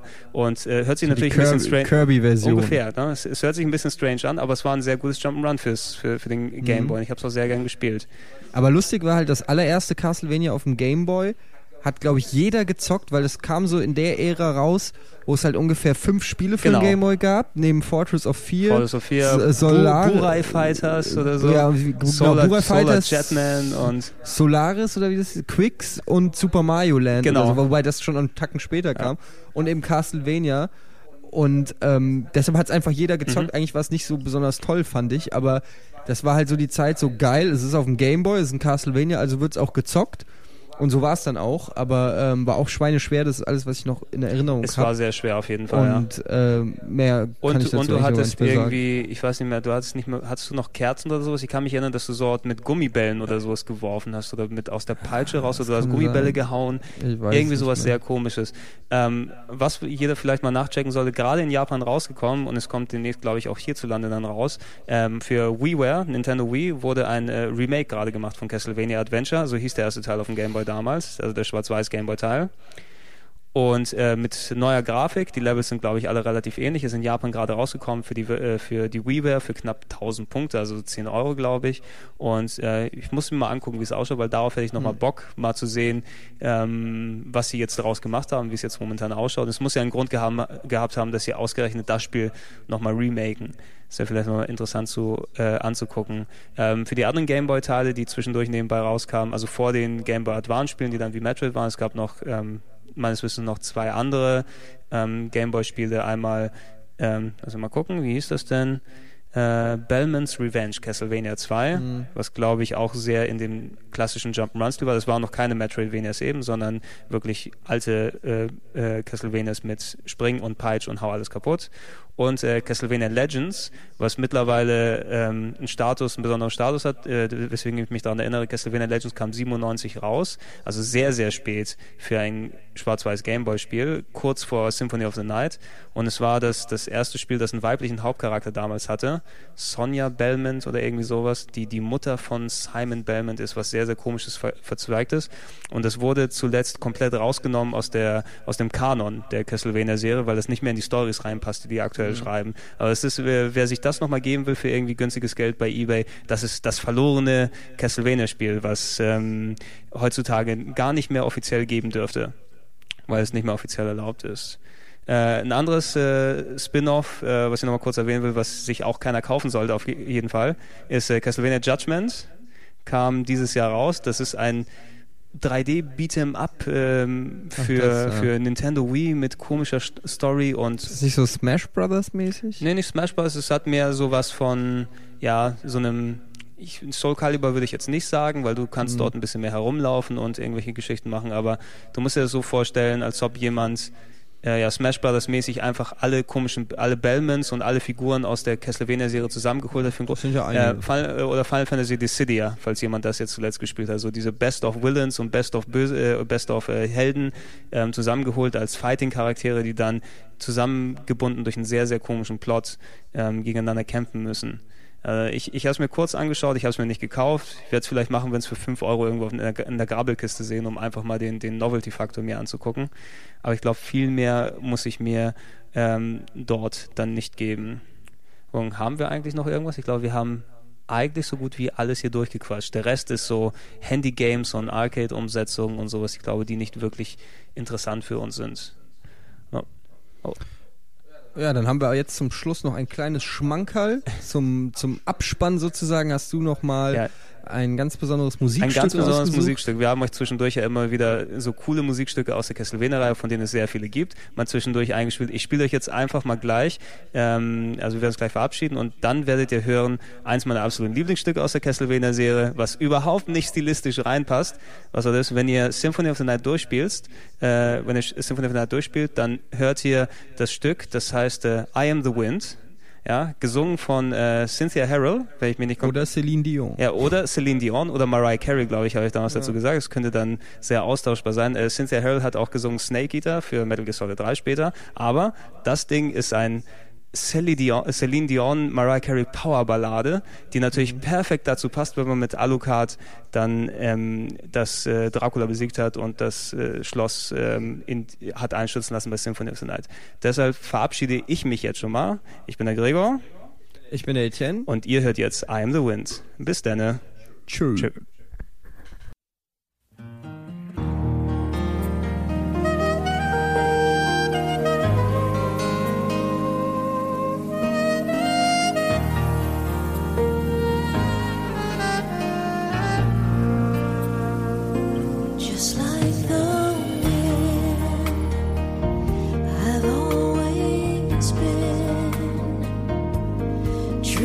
High up in the sky